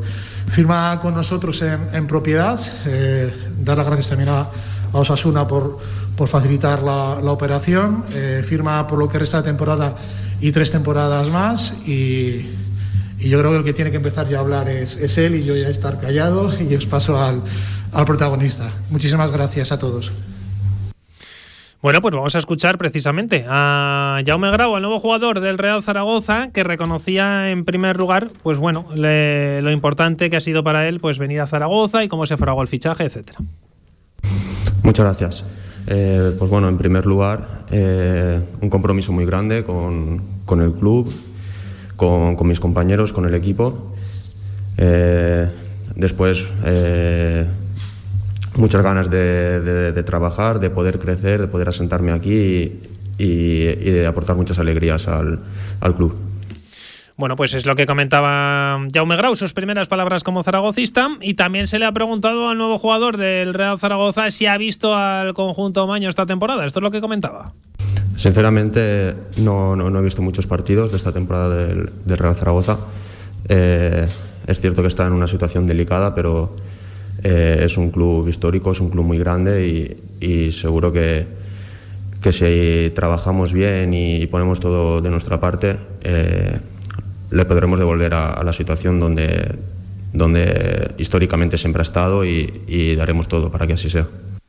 Bueno, pues por lo menos no, no miente y dice la verdad. No le he visto mucho al Real Zaragoza este año. La verdad es que es duro de ver al Real Zaragoza este año en muchas ocasiones. Eh, comentaba eso sobre el Real Zaragoza. También hablaba de, de, bueno, de un poquito de cómo llega, cuál es su situación y sobre todo si, si podría ya estar disponible. Buenos días. Eh, no, no, no, no lo tuve que pensar mucho, la verdad. Había algunas otras opciones, pero desde que estuve en contacto con Miguel, al cual estoy muy agradecido por, por la oportunidad de, de, poder estar aquí, eh, eh, fue fácil tomar la decisión y, y no hubo mucho que pensar. Bueno, es lo que comentaba sobre la decisión de venir, ahora sí, sobre cómo llegas, cuál es su estado de forma y si podría jugar este fin de semana. Eh, llego bien, llego bien. Al final es cierto que he competido poco en estos primeros seis meses con el Osasuna, con Osasuna, pero al final he estado entrenando todos los días. Lo que estaba en mi mano, que era tratar de, de entrenar cada día al máximo, de cuidarme, de, de descansar bien, eh, creo que eh, he dado todo lo que tenía que dar, de, que estaba en mi mano y luego, pues bueno no tuve la suerte de poder competir lo que, lo que me hubiese gustado, pero llego en buena forma, me falta pues esa chispilla que, que al final te da la competición y, y, bueno, yo estoy disponible. Espero en cuanto antes poder empezar a coger esa chispilla y, y poder ayudar a, a mi equipo. Bueno, pues hasta aquí la presentación de Jaume Grau como jugador del Real Zaragoza. Ha sido esta misma mañana. También ha estado ahí Radio Marca Zaragoza para contarles lo que ha sucedido en una, bueno, pues una presentación normal, mercado de invierno con la Romareda cerrada al público y que bueno, eh, veremos a ver cómo llega el futbolista al partido de este sábado a las 4 frente al Valladolid. Ya lo saben que la afición ha convocado una concentración a las 3 y cuarto de la tarde frente al palco de la Romareda para protestar y además yo creo que de una forma pacífica y justa, lo que consideran que está siendo un Real Zaragoza maltratado por la actual propiedad. A partir de ese momento, la idea es entrar a las 4 y 10, es decir, que la Romareda parezca semi vacía y sin, sin apoyo a los futbolistas en esos primeros 10 minutos para posteriormente animar, eso sí, que el Zaragoza gane su partido, que se aleje un poquito del descenso, que veamos las cosas de otra forma, porque una victoria sería importantísimo. Y a las 4 y cuarto, pañolada, no, hay 32, mejor dicho, en ese minuto 32, pañolada hacia el palco con la Federación de Peñas que ha comprado ya cerca de 8.000 pañuelos negros para repartir entre los aficionados que se desplacen a la Romareda. Eh, bueno, pues es que el hartazgo es total de la afición del Real Zaragoza que ha dicho hasta aquí hemos llegado y veremos a ver en los próximos días si hay de, si hay nuevos movimientos accionariales o no en el conjunto blanquillo porque lo única, la única certeza es que no puede seguir así el club y necesita un cambio total de rumbo. Eh, eso en lo extradeportivo. En lo deportivo ya lo saben que el equipo pues ha entrenado esta misma mañana, que lo hará también a las 11 en la ciudad deportiva mañana en la que será la última sesión de, la semana y que a las 4 de la tarde del sábado, eh, frente al actual segundo clasificador, Real Zaragoza intentará sumar pues eh, tres puntos vitales para escapar de la zona baja de la tabla. Una jornada que comienza mañana con el Tenerife Real Oviedo y bueno, pues esperemos que el conjunto blanquillo sea capaz de superar al Valladolid, que está en ascenso directo, como lo hizo frente a Leibar, que también estaba en ascenso directo. Vamos a hacer una pequeña pausa y enseguida regresamos para hablar de baloncesto. Si quieres sacarte el carnet en tiempo récord, Grupo Auto, formando conductores desde 1980. Centros de formación vial Grupo Auto, gran flota de vehículos para cualquier tipo de carnet. 10 autoescuelas con los medios más modernos. Infórmate en grupauto.com. Grupo Auto, patrocinador oficial del Real Zaragoza. Tu gran día más divertido con Fotomatón Zaragoza.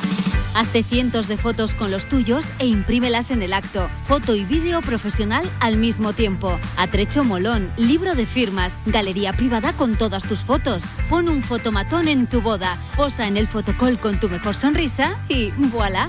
Recoge tus fotos impresas en el acto. Tu boda más divertida. Más info en fotomatonzaragoza.com. Si quieres hacer de tu pasión tu profesión, si quieres dedicarte profesionalmente al deporte, ven a conocernos. Z-Brain Sports Academy, centro formativo especializado en áreas deportivas, cursos de personal training, entrenador de porteros. Toda la info en deportes.zbrain.es. Empieza ya. Juntos conseguiremos las metas.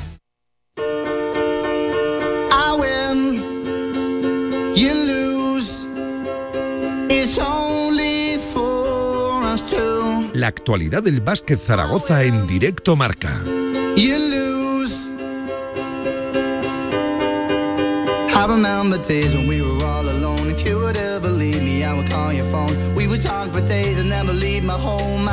Tiempo para hablar de baloncesto. Ya lo saben que no hay jornada este fin de semana, que volverá el equipo el miércoles frente al UCAM de Murcia, que además eh, comunicaba dos positivos. El, el, club, dos positivos por COVID, que bueno, pues no sale de una y entra en otra, Casa de Monzaragoza, y vamos a hablar con Joaquín Arnal. Joaquín, ¿qué tal? Muy buenas. ¿Qué tal? Muy buenas tardes. Bueno, que además eh, hoy ha habido un encuentro ¿no? con Jaume Ponsarnau, se ha podido hablar de diferentes cuestiones. Eh, no sé, eh, yo creo que todo importante, ¿no? En el caso de Monzaragoza también acercar un poquito al entrenador que no está pasando por un buen momento, a los diferentes medios de comunicación, también un poquito hacer normalidad, una situación que no es normal en el caso de Monzaragoza en los últimos años, gracias a Dios, como es estar en la zona baja de la tabla. Bueno, yo creo que, me parece una postura muy acertada y de mucho mérito por parte del entrenador, ¿no? Porque cuando las cosas van bien es, es muy fácil eh, eh, enfocarse a, un diálogo muy abierto como el que, el que ha habido. Y como te digo, en estos tiempos donde hay tanto oscurantismo en cuanto a la información de los clubes de élite, pues es agradable, ¿no? Que tú puedas estar eh, cara a cara con el entrenador comentando el por qué escribes o por qué hablar de determinadas cosas, ¿no? Él, como os he comentado en muchas ocasiones, es un tipo absolutamente excepcional, es un muy buen entrenador y ojalá eh, la, cosa se, se enderece para poderlo tener aquí varios años, ¿no? Porque además es una persona que, que, cuando llegó no provocó prácticamente ninguna duda. Es decir, yo creo que si hubieras hecho una encuesta entre los fieles del príncipe Felipe el 85 el 90% habrían estado a favor de, su contratación. Por ejemplo, nada que ver como cuando llegó Diego Campo a última hora por, por la salida de, Porfirio Fisac. Era un desconocido. sí, sí, ah, a ver, desconociera, no, no, tenía el bagaje suficiente y además sus últimas experiencias, tanto en estudiantes como juventud, habían acabado en cese, ¿no? Con lo cual eh, no generó eh, eh, ilusión. Y en este caso sí que él yo creo que se eligió un poco como líder del, del proyecto. Las cosas no están saliendo bien, y eso le honra, él ha reconocido pues, equivocaciones en, en un momento determinado en la estructura de, la plantilla. Y luego, pues eh, cuando acontece lo que va aconteciendo, pues es que es tocar madera y tener suerte, ¿no? con el tema del COVID es lo que yo comento en un momento determinado, no puedes pelear con algo que no puedes controlar.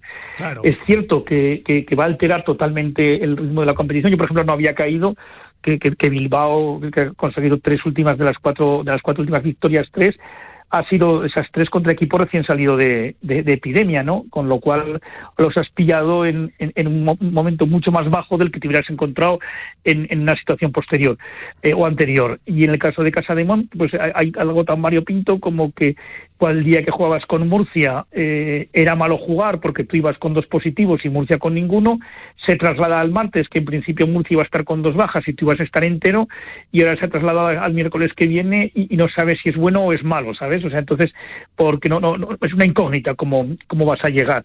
Y, también el grado de, de, fuerza con el que te, te llega, ¿no? Porque comentaba Jaume pues que hay casos que recuperan enseguida eh, y hay otros que no. No llega a la gravedad de, de, lo que ocurrió en la primera en la primera ola, pero es evidente que, que, el, jugador no, no llega igual. Entonces, claro, si a última hora tú te encuentras con dos tres jugadores positivos, es indiscutible que pierdes un potencial eh, enorme. lo, lo cierto es que que es así. Yo creo que tampoco es lo que decías tú, no puede controlar una situación que, nadie, puede controlar, como es el tema del COVID, que, que salen dos y ahora entran otros dos. Eh, bueno, pues es que así es difícil también planificar. Joaquín, tú que has, sido entrenador, bueno, serás siempre mm. entrenador, ¿no? Pero que imagínate que, sucede algo así, que una semana dices, bueno, a ver con quién no puedo contar esta semana. No, mira, eh, una anécdota que, vamos, que, que, la puedo contar. Eh, han, recibido en, en el impasse que que, estábamos eh, allí con ellos, que hemos estado casi dos horas. Eh, Pep Cargo ha recibido dos, tres llamadas y cada vez que sonaba el teléfono pensando que, podías tener uno más, ¿no? Ah, sí, sí, claro. Y mira, y, si es hoy la de aquel que te da tiempo a reaccionar, y pues imagínate que esto, la semana que viene el partido es el miércoles, que esto te pasa el martes que viene, ¿no?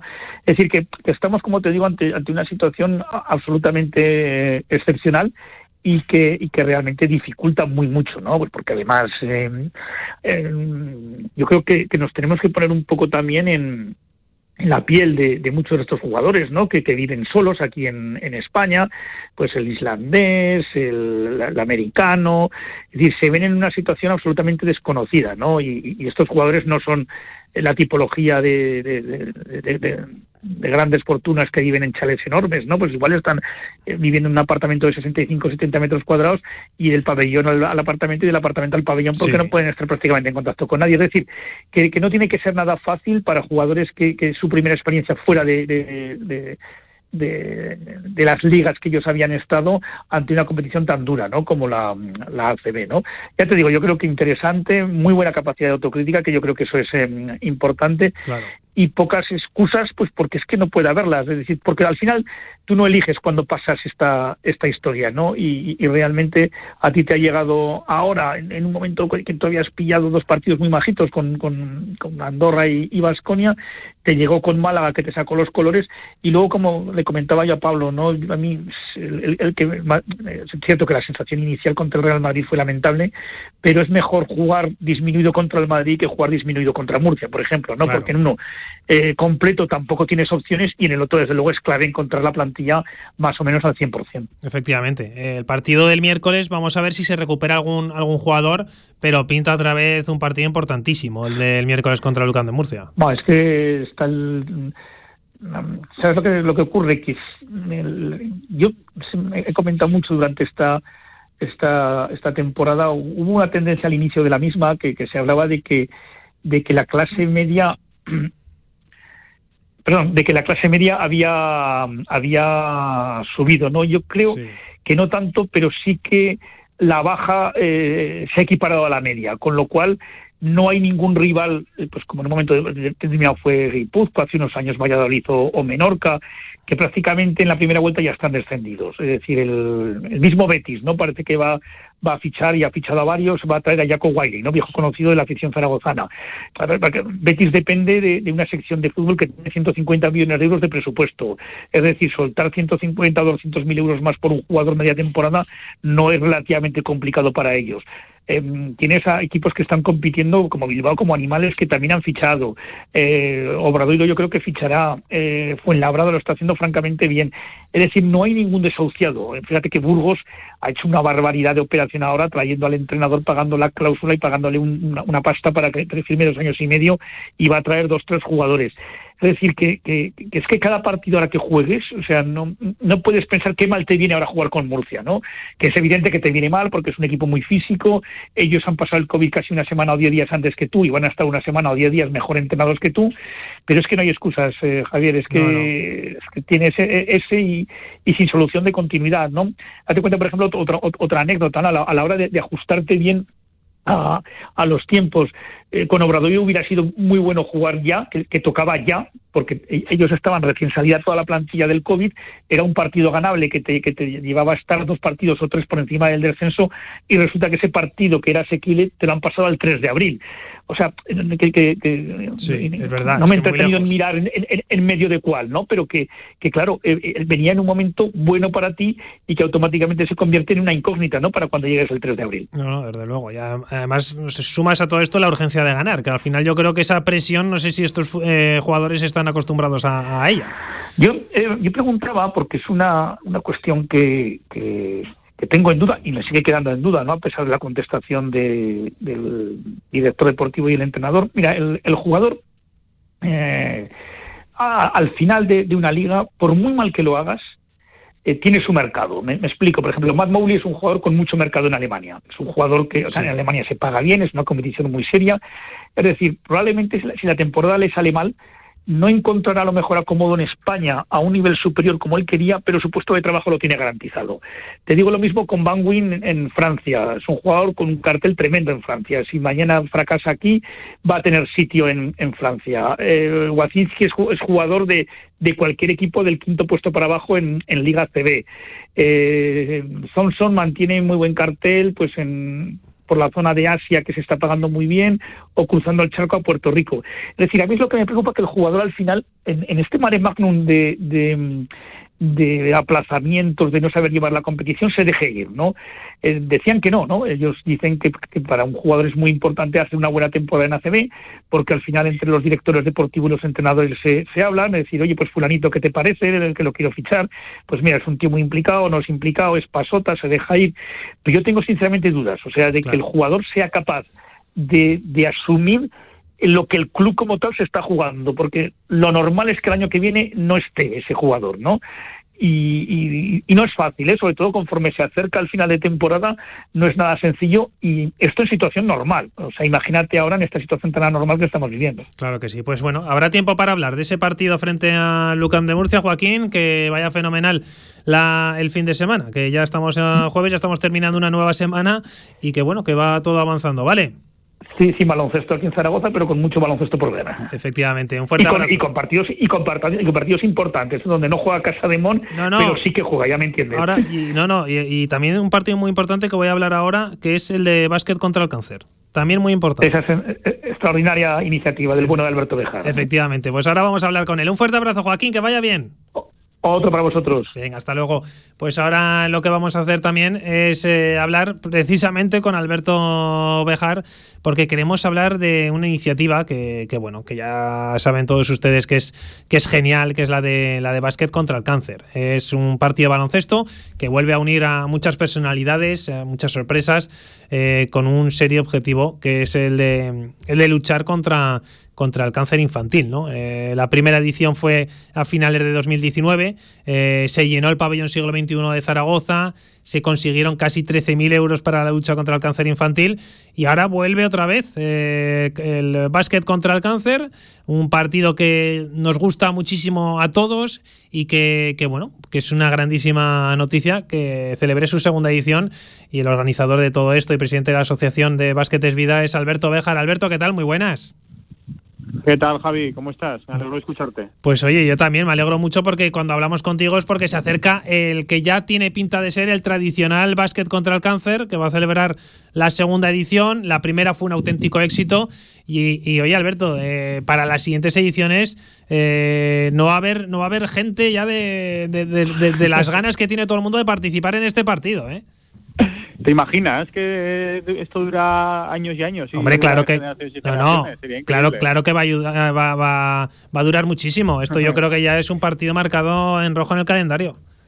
Pues mira, Javi, te puedo decir, como por lo que has dicho, tenía una lista de famosos y al principio la veía corta y al final siempre me pasó. Sí, eh, Hay mogollón y encima cuando voy anunciando me empiezan a escribir famosos. Oye, que yo también quiero ir y, acabó saturado porque eh, quiere venir más gente de la que al final eh, puede mi organización o mi cabeza. Vas a tener que hacer un triangular, ¿eh? Dos días de dos días de campeonato y la final. No, lo que tendré que hacer es por zonas. Pues zona Andalucía, los andaluces, o los que van ahí. Bueno, todo llegará. Sí, sí, sí. Oye, que cuéntanos un poquito, ¿cuándo va a ser esta segunda edición? Porque es ya este fin de semana, ¿dónde? Eh, ¿Con quién vamos a contar? La estrella vuelve a ser Jorge Azcón, ¿no? Sí, sí, sí. Pues mira, eh, eso empieza eso empieza a las cinco y media en el Príncipe Felipe, ¿vale? Era para mí una ilusión hacerlo en Felipe porque al haber triunfado en el siglo XXI era el paso obvio. Sí que es cierto que el COVID no va a estar, no nos va a permitir que esté el Felipe lo bonito que debería estar, porque va a haber menos gente, porque la gente está con miedo, pero lo vamos a hacer con la misma ilusión. Empieza a las cinco y media, y eh, ya hemos hecho varios directos con youtubers, con youtubers muy famosos, y se está asentando la idea de dejar la primera jugada al alcalde. ¿eh? Eso está se, mueve por las redes. deberíais, ¿no? sí, sí, sí, sí. Yo creo que, sí que se le va a dejar. ¿Cómo fue otra vez? Jorge Azcón entiendo que también te llamaría y te, diría, oye, yo no puedo faltar a la cita, ¿eh? Por segundo, bueno, segundo año no, porque el 2020 no se pudo realizar, pero por segunda edición consecutiva yo quiero estar, ¿no? Pues sí, a ver, eh, caía de cajón un poco. Le dije, oye Jorge, supongo que vas a querer, pero ¿vas a venir? Hombre, pues sí, pues ya está. Muy fácil. Dentro de dentro de cómo sean las, los partidos políticos, que todos tienen sus fallos y sus historias, como persona este señor es eh, muy agradable. Así que muy muy sencillo. Sí, y ¿quién, quién más vamos a contar? Porque para que la gente lo sepa, porque Venga. Eh, la lista es larga. Larga, larga. Pues mira, hay muchos youtubers, influencers de baloncesto. Está Flopball, está Mark Smith, está Bitu, está Tresco. Viene Papi Gaby, que es un youtuber de muchísimo éxito. De hecho, el otro día en una gala importante. Papi Gaby es de, todo, ¿eh? No solo de un premio, sí, sí. Este de Correcto. todo. Eh, viene Tiparraco, que yo creo que es el número uno de Zaragoza en la historia, que tiene más de dos millones, eh, que hace bromas. Sí. Eh, bueno, vienen cantantes, viene el rapero Chojín, que es muy famoso, viene Manu del grupo de La Cueva, que está pegando bastante fuerte en Zaragoza. Sí. Es jugadores tenemos a Fran Vázquez, a Chorchari, viene Carol Esparcia, que sale del retiro, no ha tocado un balón desde que se retiró, que es, está muy chulo. Eh, viene Le- Iñaki Urrutia, Leo. Franco también va, ¿no? Leo Franco, viene Joel Bosquez, que es un También, de actor, sí, España. sí. Eh, bueno, pues mucha gente. Viene María Boto, ganadora de un Goya. Viene Joaquín Mazón, director de cine de Cuerpos de Élite, de ahí ¿Ves? abajo. Es que al final ya te digo que vas a tener que hacer lista de espera, ¿eh? Sí, sí, sí. Pues estuvo muy cerca de venir Felipe Reyes, Carlos Cabezas, con lo cual el nivel va aumentando y Sí, yo creo sí. que dentro de unos años va, va a venir a jugar Pau Gasol y nos vamos, se nos van a caer aquí ya todo, ¿eh? va a ser increíble. Mira, te digo, yo estoy viendo cómo crece este partido año a año y la verdad es que te doy la enhorabuena porque sobre todo, no lo hemos comentado, pero al final eh, este es un partido benéfico que, que, tiene, que tiene un fin, ¿no? Y es eh, ayudar Sí. a, a luchar contra el cáncer. Eso es, sí, sí. Pues eh, todo lo que recaudemos eh, hablaremos con el Hospital Infantil Miguel Servet y intentaremos reformarles alguna zona de oncología que les vaya bien, que esté vieja. Y bueno, y si nos sobra el dinero, pues les compraremos cosas a los niños de cáncer, no sé, haremos cosas. Hay que decir, Javi, para que lo sepa la gente, que el domingo vienen bastantes familias de niños que están curados o curándose de Aspanoa que van a estar en primera fila, que los hemos invitado y que son pues lo- los principales protagonistas. La verdad es que es un orgullo para una ciudad como Zaragoza tener gente como tú, Alberto, que organice este tipo de eventos. Te lo digo eh, de verdad y de corazón y que me parece una pasada todo lo que lo que estáis haciendo con, con este partido. Y además también, eh, por supuesto, a los protagonistas que son los que van a participar en el, en el choque. Y, y que bueno, yo creo que ya te digo que esto tiene pinta de que va a ser un partido que está ya grabado a fuego en el calendario de ya no solo del básquet, yo creo que de todo el deporte y de toda la sociedad zaragozana y aragonesa. Sí, sí. Pues sí, te voy a contar una anécdota para que veas eh, el nivel. Porque mi mujer, claro, está viviendo, todo lo hago yo, llevo desde agosto preparando, estoy Sí. haciendo miles de horas al día, o sea, una pasada. Y claro, le digo a mi mujer, cariño, es que este evento es el más importante de Zaragoza de básquet, eh, de este rollo, bueno, quitando los Globetrotters, que creo que vienen en... Y me dice mi mujer, hombre, los Globetrotters tendrían que venir a jugar básquet contra Claro, el cáncer. Y digo, claro. anda, mira, Sí, así sí. hemos acabado. No, no, eh, es verdad. Aparte lo que dices tú, es que eh, esto lleva mucho curro detrás. Al final organizar todo esto no es, no es sencillo. No, no, mucho, mucho. De hecho, ayer me tuve que tomar una pastillita para relajarme porque estaba ya con los nervios. Sí, ¿no? Mucho ya, estrés, ya van entrando los nervios. Oye, ¿y la asociación cómo va, cómo va en marcha? La asociación de Básquetes Vida. Pues va muy bien. Tenemos ya 190 socios, que Sí. en un año y medio de vida yo creo que está bastante bien. Y bueno, la gente apoyando bastante. Lo bueno es que el, el Básquet es Vida como marca eh, está haciéndose muy famoso. Y hay una chica que se ha tatuado el logo del Básquet es Vida. Eh, Es que es muy chulo. Seguimiento. Eso me parece. Sí, pero jo, que, que alguien se tatúe algo es que Sí, sí. al principio es como una locura, pero luego dices, hombre, eso es que estoy influyendo en la sociedad. No, Así desde que, luego, desde ya te digo, la marca parece que se está expandiendo. Eh, Pau Gasol conoce el básquet es vida, Ricky Rubio lo conoce, con lo cual pues el crecimiento está siendo muy chulo. Bueno, pues que vaya fenomenal también hablar de la fila cero, ¿eh? que también está disponible para los que no puedan acudir y quieran apoyar. Eso es, sí, sí, porque es cierto que este año debería ser importante porque hay mucha gente en casa confinada, hay mucha gente que no va a poder ir o no o le da miedo ir, pues esa gente eh, donando un euro nos ayuda a mogollón, un euro, 50, 5, 8, lo que quieran. Lo que quieran, ¿eh? son libres para la donación. Pues lo dicho, Alberto, que como siempre ha sido un placer y mi más sincera enhorabuena y también de parte de todo el equipo de Radio Marca Zaragoza, que apoyaremos de la forma que sea este partido siempre, ¿vale? Muy bien, Javi, encantado de siempre hablar con vosotros, que os escucho mucho, ya lo sabes, en el Sí. coche, así que haces bien, haces bien. Bueno, un fuerte, un fuerte abrazo, Alberto, gracias. Otro, gracias. Bueno, lo, lo que vamos a hacer ahora nosotros es una pequeña pausa, pero antes ya lo saben, ¿eh? el partido de básquet contra, contra el cáncer que se va a disputar pues este fin de semana en, en Zaragoza, en el pabellón Príncipe Felipe. Eh, bueno, que yo creo que es importantísimo, a las cinco y media del domingo, por cierto, que solo se puede contar con el 50% de aforo, que hay una fila cero y que, como ha dicho Alberto, hay muchísimos famosos youtubers, influencers, actores, actrices, eh, exdeportistas y el alcalde de Zaragoza, que es la gran estrella del evento. Así que estaremos muy atentos ¿eh? a lo que haga Jorge Azcón en el partido. Va a estar bajo el foco. Así que hacemos una pequeña pausa y enseguida regresamos para hablar, en este caso, de voleibol. En Sabiñánigo, Hotel Villa Virginia, un impresionante edificio de piedra a 30 kilómetros de las pistas de esquí, 22 habitaciones con todas las instalaciones de un hotel de auténtica categoría. Hotel Villa Virginia, más información en internet, hotelvillavirginia.com.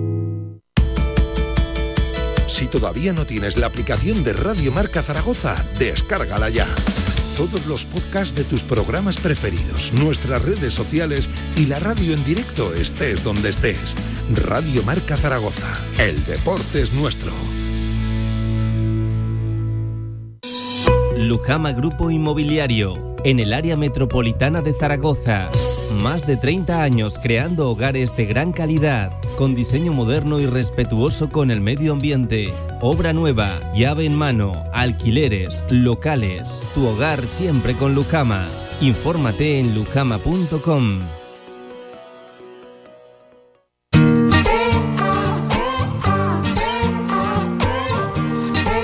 Toda la actualidad del deporte aragonés en directo Marca Zaragoza.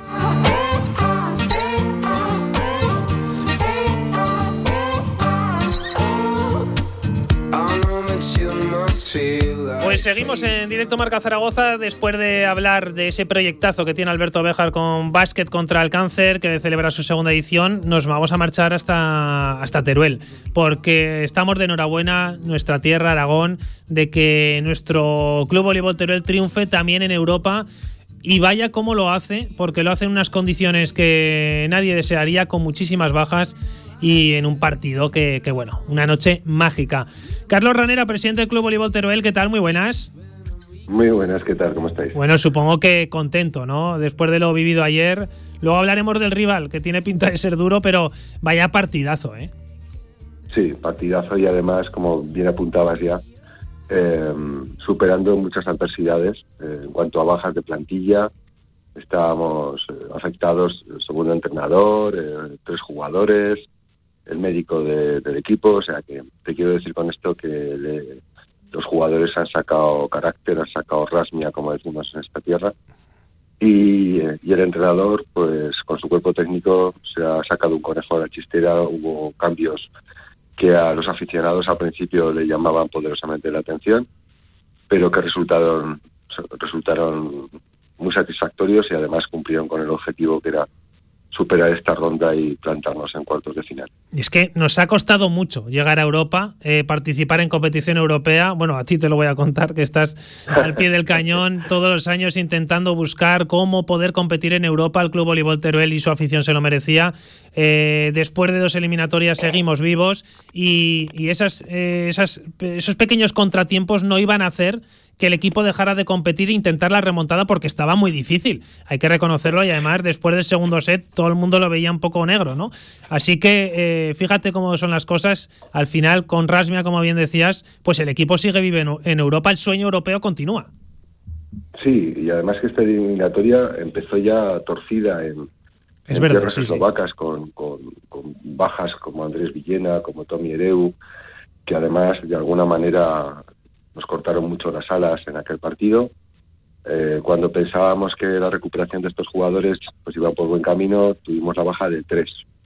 Entonces, eh, bueno, pues al final eh, es el mejor es el mejor colofón a, esta eliminatoria y, en nuestra casa. Y yo ya lo dije que y no quiero jugar a divinos, pero dije que si en algún sitio era posible levantar un resultado tan adverso era en los planos y, y este equipo eh, nos tiene acostumbrados a hacer partidos como el de anoche, que de alguna manera, pues, eh, no sé, marcan con letras de oro la historia del club y, por, por ende también la, historia del deporte de Aragón. Eh, pues mira, es verdad que el equipo no está terminando de funcionar como nos tiene acostumbrados en la Superliga, pero en Europa eh, la cosa empieza a ser seria. ¿eh? Se está poniendo ya un poco cuesta arriba la, competición porque ahora ha tocado el Panathinaikos. Yo la verdad es que no tengo ni idea, te lo voy a reconocer, de cómo es el Panathinaikos. Entiendo que es un buen equipo porque el que vaya superando eliminatorias no es fácil. Toca, toca visitar Grecia, presidente. eliminatoria bonita. Eliminatoria bonita. Sí, es un gran club. Panathinaikos es un gran club. Siempre está en las fases finales de las competiciones europeas. Es un punto con Olympiacos, con Pau de Salónica, de los equipos griegos que más que más eh, sueles encontrarte más veces en, competición europea. Incluso nos, nos, veremos con un exjugador nuestro, con un central brasileño que tuvimos hace años, que es titular indiscutible y bueno, pues como una estructura muy profesional, pues para nosotros es un, lujo y un sueño estar ahí y competir de tú a tú con un equipo de estas características. Eso te iba a decir, competir de tú a tú porque como le dé también al Club Voleibol Teruel de eliminar al, Panathinaikos nos plantamos ya en, semifinales de la competición, ¿eh? nada más y nada menos. Bueno, vamos a ir poco a poco. Sí, sí, pero bueno, hay, hay que soñar, soñar es libre y ahora queda pues los mejores equipos de la competición de la Chávez están ahí eh, por méritos propios y bueno nos ha tocado Panathinaikos y para nosotros pues jugar primero en Grecia también es un aliciente. Eh, volver a nuestra casa a disputarnos el, cierre de la eliminatoria pues no deja de ser también otro aliciente más para, para nosotros. Y esperamos sobre todo pues competir bien competir hasta lo último que nos quede y que nuestra afición se sienta orgullosa del equipo y de lo conseguido. Hombre, yo creo que ya se ha logrado algo muy importante, Carlos, que es que, el equipo está en Europa compitiendo al máximo nivel y además no está de no está de paso en Europa, sino que está superando eliminatorias con lo difícil que es eh, el voleibol europeo y, que está ahí el Club Voleibol Teruel. Además, es el único equipo aragonés compitiendo en, en, competición europea. Pues sí, eh, tú lo has dicho, es, es, para, es una gran satisfacción y sobre todo bueno, como es una temporada está siendo muy complicada porque, bueno, y es que ya, eh, aunque sea ya muy manido, llevamos casi dos años con esto del COVID y cada vez sí, sí. Eh, hay que reinventarse y cambian normativas y, y cambian variables del COVID y variantes y ahora la, eh, la que estamos superando todos porque nos está afectando a amigos, a conocidos, porque porque está siendo así, ¿no? Y afortunadamente, y toco madera, los síntomas que estamos padeciendo pues son llevaderos, ¿no? Pero no deja de ser una situación pues preocupante eh, desde, desde el punto de vista social y, evidentemente es algo que nos va a costar mucho salir de, de, todo esto que estamos viviendo y que de alguna manera está marcando el devenir de ya no solamente en lo deportivo sino en lo, social en lo, comunitario. Sí sí. Y a todos nos nos toca no y por eso mucho ánimo y siempre mando un mensaje a, todos, a, todos los oyentes de, vuestros medios y que están ahí, que se cuiden, que esto lo tenemos que superar entre todos, pero que tenemos que aportar mucha responsabilidad individual para que colectivamente salgamos de este gran bache, que no, no sé si es un bache o es un agujero, que, que se nos está haciendo en la sociedad. Desde luego que sí. Eh, ya para terminar, Carlos, la situación en la Superliga con partidos aplazados. Bueno, eh, entiendo que la idea es recuperar cuanto antes a, todos los positivos, ya sean miembros del staff y, jugadores, y, a competir y a recuperar esos partidos. Así es, es decir, eh, nos hemos visto obligados a aplazar partidos, hay que encajarlos en el calendario. Evidentemente, con nuestra clasificación también hay que buscar fechas porque eh, manda la competición europea y tenemos que buscar, pues, miércoles como el próximo, que jugaremos un partido atrasado contra el en Valencia, aquí en Teruel, y iremos casando eh, las fechas y con la con la con la ayuda también de nuestros rivales que son comprensivos en esto porque esto es aquello de hoy por ti mañana por mí porque es así de, tenemos que ser solidarios todos. Sí, sí, pues iremos superando dificultades y como apuntábamos al principio, pues esperar que el próximo lunes, martes, pues ya regresen todos los, jugadores con normalidad al entrenamiento y vayamos recuperando sensaciones y el equipo siga funcionando, pero hoy me vas a permitir disfrutar de lo vivido ayer. Sí, sí, te lo permito. Y bueno, casi, casi nos hemos acostumbrado a vivir el ahora y el momento porque, porque mañana se tuerce todo por cualquier positivo por cualquier pandemia que, que pueda cambiar. Sí, sí, sí. Bueno, pues eh, Carlos Ranera, que es lo que comentabas también, ¿no? De, yo creo que al final es un orgullo para todos los clubes de la Superliga ver al Club Voleibol Teruel ir pasando eliminatorias en la Copa Challenge y seguro que os lo han transmitido más de un presidente. Que lo dicho. sí, ayer mismo, perdona que te interrumpa, eh, presidentes de Superliga me escribieron, me mandaron mensajes de ánimo. Claro. Y hay uno de ellos que concretamente dijo lo mismo que tú. Estáis haciendo mucho porque el voleibol español suena en Europa y por supuesto. nos da ánimos para continuar con ese camino. Por supuesto que sí. Pues lo dicho, a cuidarse, Carlos, y bueno, que hablaremos de cara a ese partido contra el Panathinaikos, ¿vale? Que vaya bien. Muchísimas gracias a vosotros. Un abrazo grande. Bueno, pues eran las palabras del presidente del Club Voleibol Teruel, Carlos Ranera, después de la hazaña de eliminar ayer al eh, Spartak Millava eslovaco y que le ha tocado el Panathinaikos nada más y nada menos, uno de los equipos grandes. Eh, como bien le he comentado al presidente, yo no, no, no, no tengo eh, la capacidad de saber cómo juega, pero sí que me he informado un poquito y me han comentado que es un gran equipo, como bien ha dicho también el, el presidente. Hacemos la última pausa del programa y regresamos para comentar lo más destacado del polideportivo de hoy jueves. Este sábado sigue el partido ante el Valladolid en Marcador Zaragoza. Desde las 4 menos cuarto de la tarde, el Real Zaragoza tiene que volver a la senda de la victoria en la Romareda. Este sábado, en Marcador, Real Zaragoza Valladolid. Escúchanos en la FM en el 87.6 y desde cualquier lugar del mundo en nuestra emisión online. Los partidos del Real Zaragoza en Radio Marca. Sintoniza tu pasión. Si todavía no tienes la aplicación de Radio Marca Zaragoza, descárgala ya. Todos los podcasts de tus programas preferidos, nuestras redes sociales y la radio en directo estés donde estés. Radio Marca Zaragoza. El deporte es nuestro. QTZ Marketing, agencia de comunicación, marketing y desarrollo web en Zaragoza. Tu página web con QTZ, la publicidad de tu empresa con QTZ.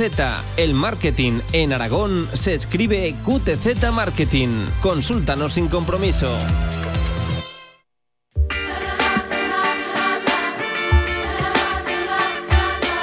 Toda la actualidad del deporte aragonés en directo Marca Zaragoza. Tiempo ya para hablar también de atletismo y es que esta semana pues bueno, se ha presentado el Trofeo Ibercaja Ciudad de Zaragoza de atletismo en pista cubierta. Yo creo que es una de las pruebas por excelencia en nuestra ciudad, un cartel que está liderado, como no, por Carlos Mayo. Un Carlos Mayo que, que, bueno, que está rindiendo a buen nivel y que también hablaba precisamente de esta prueba del campeonato del Ciudad de Zaragoza de atletismo en pista cubierta agradecer a, Cristina el apoyo de Zaragoza Deporte y del Ayuntamiento, que siempre es fundamental. A Ibercaja, por supuesto, que, yo creo que es rara la carrera que no corro patrocinada por Ibercaja y eso yo creo que es importante. Y, por supuesto, a Rafa, porque, porque bueno, eh, un gran premio requiere de una organización importante y yo creo que siempre lo hacen muy bien y, yo eh, siempre lo digo, ¿no? que que el huevo tiene la circunstancia de que es una pista cubierta de 180 metros, estábamos acostumbrados a pistas de 200 metros, tiene un pedalte más agresivo, pero nosotros siempre corremos aquí en, muy cerca de nuestras mejores marcas porque tenemos el apoyo siempre del público de Zaragoza y eso hace que, corramos mucho más, ¿no? Y este año, pues bueno, siendo el 50 aniversario de, del Escorpio, no, no queríamos no queríamos perdérnoslo. Eh, Tónico, pues por ejemplo, como, como viene de, ese periodo de parón que ha estado, pues eh, todavía no se ve en condiciones de salir a competir, pero eh, quiere ayudarme a, a, intentar batir precisamente su, su récord de, del Gran Premio, que es 7.49. El récord, esa es la marca que piden para ir al Mundial de pista cubierta, es 7.50. en mi caso yo no, la estoy preparando, no lo estoy preparando, pero sí que me gustaría poder hacerla, hacer el récord y verme en condiciones. Siempre me gusta dar el nivel suficiente para verme que podría haber ido, ¿no? aunque, aunque no, lo esté, no lo esté preparando. Entonces voy a contar con la ayuda tanto de, de dos compañeros de, entrenamiento y que antes eh, han, estado, han pasado por el club. Eh, David Palacio, que me tirará hasta el primer mil, y, y, Tony, que será el encargado de tirar hasta, hasta el 2000. Y luego ya el último mil, pues a ver qué, a ver qué puedo hacer yo solo. Y, bueno, también tenemos un gran nivel en la prueba, así que yo, yo creo que podrá ser eh, muy atractiva. Y, bueno, yo creo que el plan de tarde de sábado está montado, ¿no? A las cuatro jugar Zaragoza, si no me equivoco, eh, está ahí al lado. Entonces, bueno, se puede ir a ver el Zaragoza y luego pasarse por el, por el Gran Premio, aunque bueno, empieza un poquito antes, pero bueno, eh, hay que perdonar a, quien quiera ir a ver el fútbol, está claro. y, y bueno, que nada, que espero que cumpliendo las medidas sanitarias, que no sé cuál es la capacidad que va a poder tener el, huevo, pues espero que la entrada es totalmente gratuita, gratuita es libre y, nos gusta, eh, si competimos aquí es porque nos encanta sentir el apoyo del público de Zaragoza y, ver cómo, cómo, todo el mundo vivió la carrera al 100%. Así que esperemos que se llene el huevo, que disfrutamos de una gran tarde de atletismo. Y... Bueno, pues eh, como ha dicho Carlos Mayo, el plan del sábado es estar en la Romareda. El que quiere ir antes, por supuesto, a la concentración que ha preparado la, afición, pues ya empieza el día de tarde a las 3 y cuarto. Luego ese campeonato de atletismo en pista cubierta en el huevo. Eh, luego el domingo tenemos, también lo hemos hablado hoy, el partido de básquet contra el cáncer. Un partido que yo creo que nadie se puede perder con un montón de famosos, con, con el alcalde de la ciudad, con Jorge Azcón, que también le hemos escuchado hoy en el programa hablando precisamente de la Romareda. Hoy hemos estado muy volcados con esa, ese centenario de la Federación Aragonesa de Fútbol que se ha presentado en Madrid, con esos desayunos de Europa Press, al que han asistido Luis Rubiales, Javier Lambán, Jorge Azcón y el propio Oscar Fle. Hemos repasado absolutamente todo lo que han comentado en, en dicho evento también hemos hablado del Real Zaragoza, de todo lo que prepara la afición. Mañana seguiremos hablándolo en la previa con Pablo Carreras. Y por supuesto hemos escuchado también al nuevo futbolista del Real Zaragoza, Jaume Grau, que ha sido presentado esta misma mañana como nuevo futbolista del conjunto blanquillo. Es el primer movimiento del mercado de invierno de, Miguel Torrecilla en cuanto a llegadas. Y ahora estamos muy pendientes de las salidas de Ikbekeme, de Guaras, eh, quizá Bermejo, Javi Ross, Adrián González, bueno, un montón de jugadores eh, que podrían salir en esa revolución que prepara Miguel Montes Torrecilla de cara a este mercado invernal del Real Zaragoza que tiene que tener un buen final. Y el buen final es salvar la categoría o al menos salvarla pronto e intentar luchar por cotas mayores. Así que nosotros nos vamos a despedir ya. Recuerden que mañana seguimos aquí en directo Marca Zaragoza con toda la previa del encuentro frente al Valladolid. Un fuerte abrazo, sean felices.